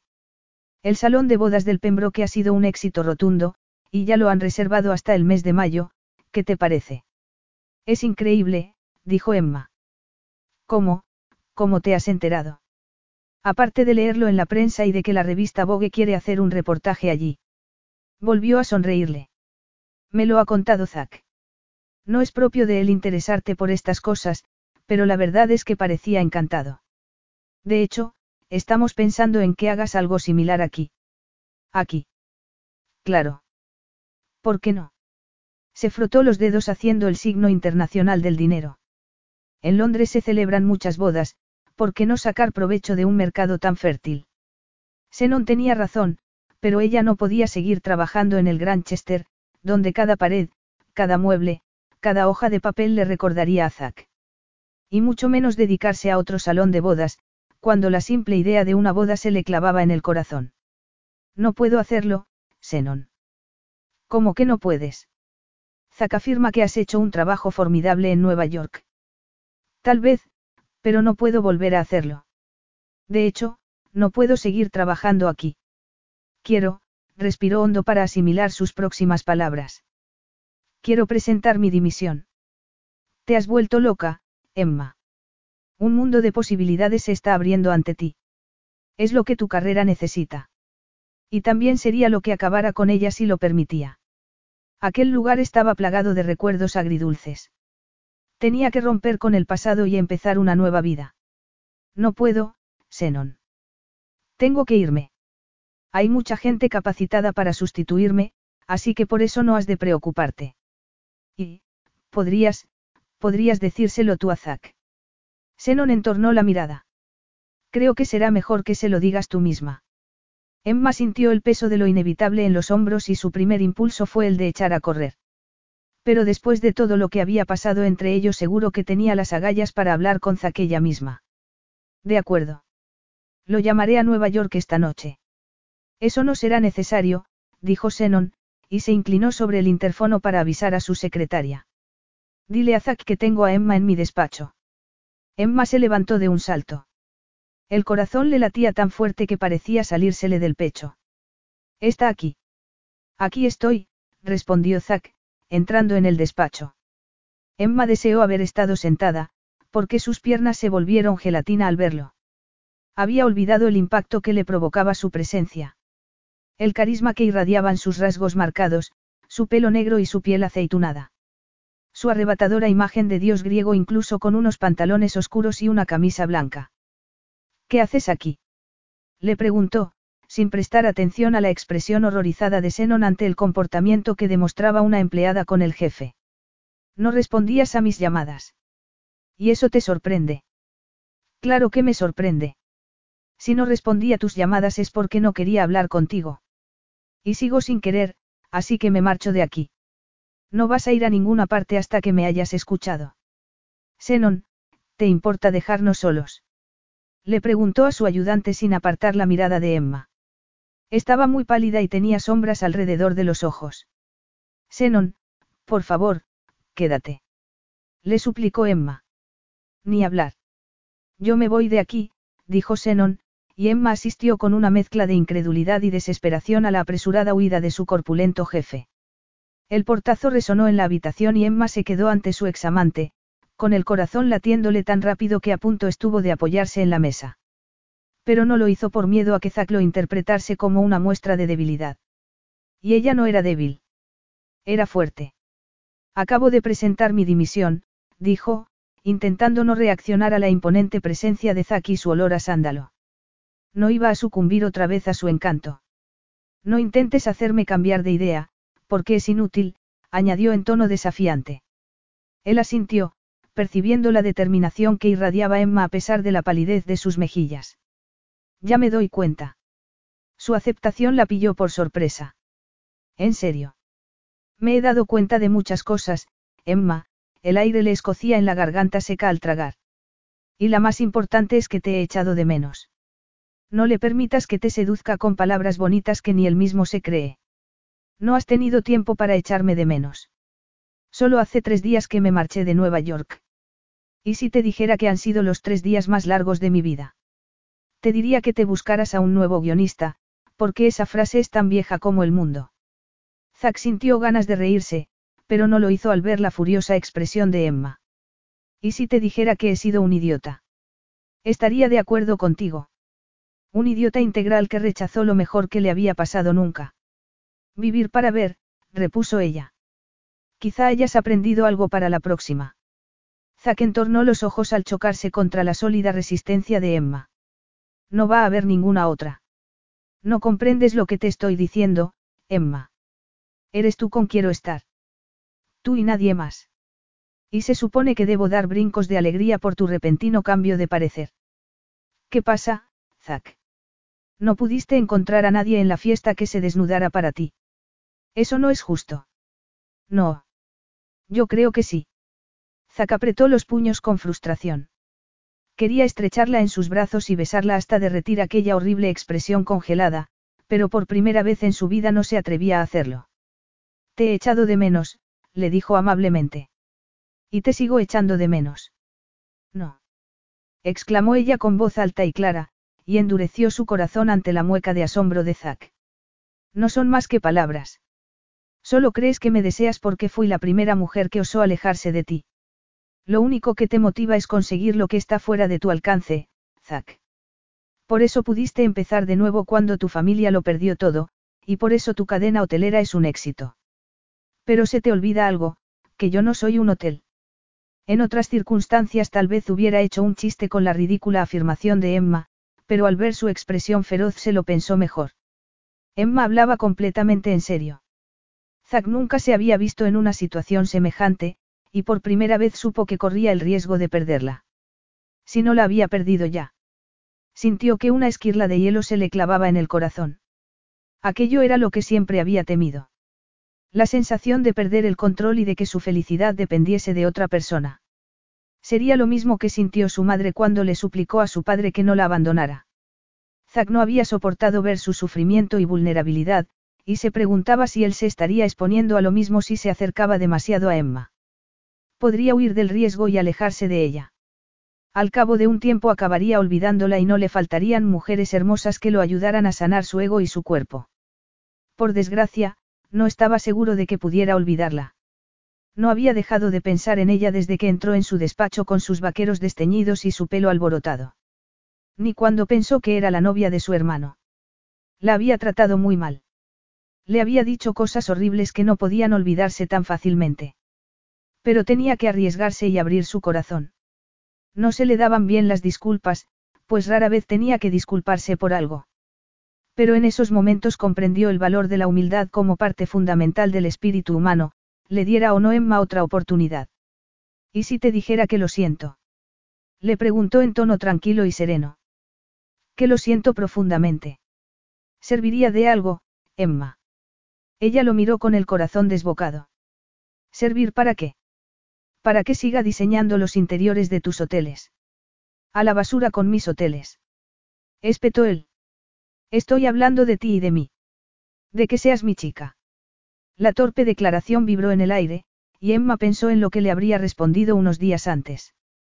Se habría arrojado en sus brazos sin dudarlo. Seguramente. Al parecer, cada cosa tenía su momento. Quería a Zack, y algo le decía que él también la quería a ella. No era tan ingenua para pensar que la había seguido hasta Inglaterra solo porque tenía el orgullo herido. Pero los dos tenían que estar seguros de sus sentimientos. No bastaba con unas pocas palabras pronunciadas en un arrebato visceral. Los dos tenían mucho que perder. Zack había sufrido en la vida, y ella no quería provocarle más sufrimiento. Pero también debía pensar en ella. No quería arriesgarse a un dolor innecesario si podía evitarlo. Lo siento, Zack, lo miró fijamente a los ojos. Tendrás que esforzarte más. Capítulo 13. ¿Cuánto habré de esforzarme? Le preguntó Zack. Emma apretó los labios en una fina línea mientras el autobús colorado de dos pisos avanzaba por la concurrida calle londinense. Aún no podía creerse que estuvieran sentados codo con codo, en el piso superior, y que ella tuviese la voluntad para no tocarlo. Había accedido a que la Zack la acompañara a casa después de la discusión en el despacho de Senon. Aún no lo he decidido. Hablas como una dominante. Ni lo sueñes. Zack dejó pasar el comentario. No quería fastidiar la segunda oportunidad que Emma le estaba concediendo, y por una vez, estaba permitiendo que otra persona controlase la situación. ¿Sabes? Nunca me había subido a un autobús en Londres. Siempre te desplazas en coches con chofer. Siempre. Te vendrá bien probar algo nuevo. Él sonrió mientras pasaban junto a las verjas plateadas de Ide Park. Aún no la había besado. Ni siquiera la había tocado. Pero ella aún no lo había perdonado, y había una posibilidad de que no lo hiciera. ¿Por qué me llevas a tu casa? Le preguntó. Porque recordé que ni siquiera sabes dónde vivo. Nunca has visto mi casa. Hemos estado viviendo en una especie de burbuja, Zack, sin apenas contacto con el mundo exterior. De pronto, Zack se dio cuenta de que envidiaba a Emma. Él no tenía nada que pudiera considerar su casa. Tenía las suites más lujosas del mundo que él apenas había personalizado con algún cuadro o mueble, y también tenía una isla en el mar de Mirto con una bonita casa en la playa. Pero ¿cuándo fue la última vez que se alojó allí? Emma al menos tenía un hogar. Supongo que tendrás muchas cosas de tu ex. ¿Cómo qué? Zack se encogió de hombros e intentó vencer los celos. Nunca había sentido celos por nadie, al menos hasta que creyó que su hermano tenía una relación con la mujer más fascinante del mundo y que él tendría que pasarse la vida reprimiendo su atracción. Discos de platino, premios, distinciones, ese tipo de cosas. No es un santuario, Zack. Casi todas las cosas de Louis tuvieron que ser vendidas para pagar el tratamiento de su madre y las deudas que había contraído por el juego y las sustancias prohibidas. Zack se olvidó al instante de los celos y en su lugar sintió una fuerte necesidad de protegerla. Quería abrazarla y decirle que él cuidaría de ella y que la mantendría a salvo de todas las penalidades. Pero tal cosa sería un insulto para ella, pues había demostrado ser perfectamente capaz de valerse por sí misma. El autobús redujo la velocidad y Emma se levantó. Hemos llegado, lo rozó inadvertidamente y Zack captó su delicioso olor a rosas y vainilla, una fragancia que lo transportó a la incomparable dicha que había conocido en sus brazos. Apretó los dientes tras una media sonrisa y la siguió por la estrecha escalera del autobús. ¿Dónde estamos? Le preguntó al pisar la acera empapada por la lluvia. Emma se echó a reír.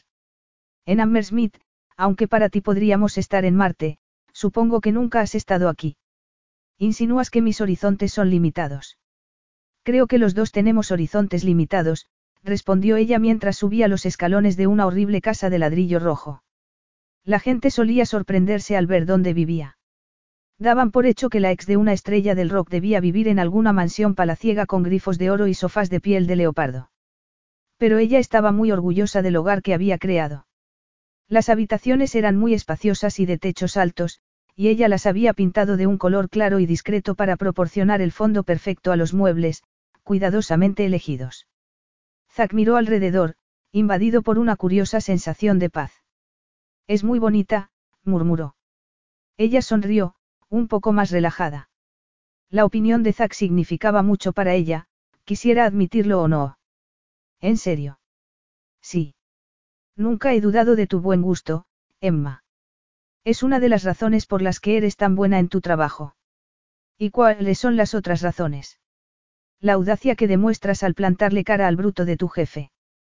Tú no eres un bruto, protestó ella. Claro que lo soy. O mejor dicho, lo era. ¿Lo ves? Me has curado la brutalidad, Emma Geari. Emma sintió un fuerte deseo al ver el destello de sus ojos grises. Sería muy fácil cruzar la habitación y lanzarse a sus brazos, rodearle el cuello y entrelazar los dedos en sus espesos cabellos negros como tantas veces había hecho. Pero algo la refrenaba. El deseo podía cegarlos a todo lo demás, y si querían avanzar juntos tendrían que prestar atención a todos los detalles, incluso a los más cotidianos. Café. Le ofreció. Lo último que Zack quería era café.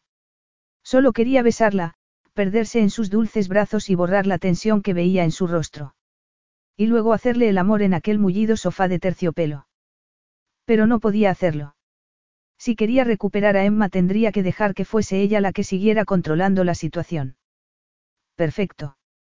Emma fue a la cocina y zacolló cómo abría y cerraba armarios y hacía sonar las tazas. Pensó en mirar los libros alineados en las estanterías, pero le resultaba imposible concentrarse en algo. Ni siquiera podía enfocar la vista en la calle que se veía por la ventana. Unos minutos después Emma volvió con una bandeja. Sirvió el café bien cargado en las tazas, pero ninguno lo probó. Ella lo miraba fijamente, y Zack volvió a quedarse embobado por la belleza de sus ojos verdes. ¿Sabes que Nat está enamorado? Le preguntó, observando atentamente su reacción. Me dijo algo en un mensaje, vas a dar tu consentimiento, o volverás a entrometerte para separarlos. Vaya, Zack hizo una mueca y se dio cuenta de que Emma aún no lo había perdonado. Supongo que lo tengo merecido. Sí, lo tienes muy merecido. La verdad es que no conozco a su novia y sé muy poco de ella, salvo que es griega y que Nat está con ella ahora mismo. Entonces, aprueba su elección. No es asunto mío con quien se case, le sostuvo la mirada y rezó porque pudiera apreciar la verdad de sus palabras. No voy a seguir controlando a las personas. Fui un idiota al creer que podía hacerlo. El salón quedó sumido en un largo y tenso silencio mientras Emma miraba a Zack a los ojos. No fuiste un idiota, Zack, Nunca lo has sido. Solo querías proteger a tu hermano, igual que llevabas haciendo toda tu vida. Pero Nat es adulto y tienes que dejar que viva su vida. Una dolorosísima punzada traspasó el corazón de Zack al pensar en otra inquietante posibilidad. ¿Y qué pasa contigo, Emma? También a ti habré de dejarte marchar. Mi obsesión por el control y mi insistencia han conseguido apártate definitivamente de mi lado. Es demasiado tarde para intentar recuperarte. Ella negó con la cabeza. El nudo de la garganta le impedía hablar. Y tal vez él se dio cuenta, porque se levantó y cruzó el salón hacia ella. Pero en vez de abrazarla con una pasión salvaje tomó su rostro entre las manos con más dulzura de la que nunca le había demostrado. Es tarde. Repitió. Emma tenía que estar segura, y él tenía que demostrarle que era capaz de actuar con humildad, y de amar. Es tarde para recuperarte. No, Zack, susurró ella. Has llegado a tiempo, y me quedaré contigo para siempre, si tú quieres. ¿Y qué otra cosa podría querer? Eres lo único que quiero en la vida, Emma. Te amo demasiado. Zack. Él tragó saliva con dificultad.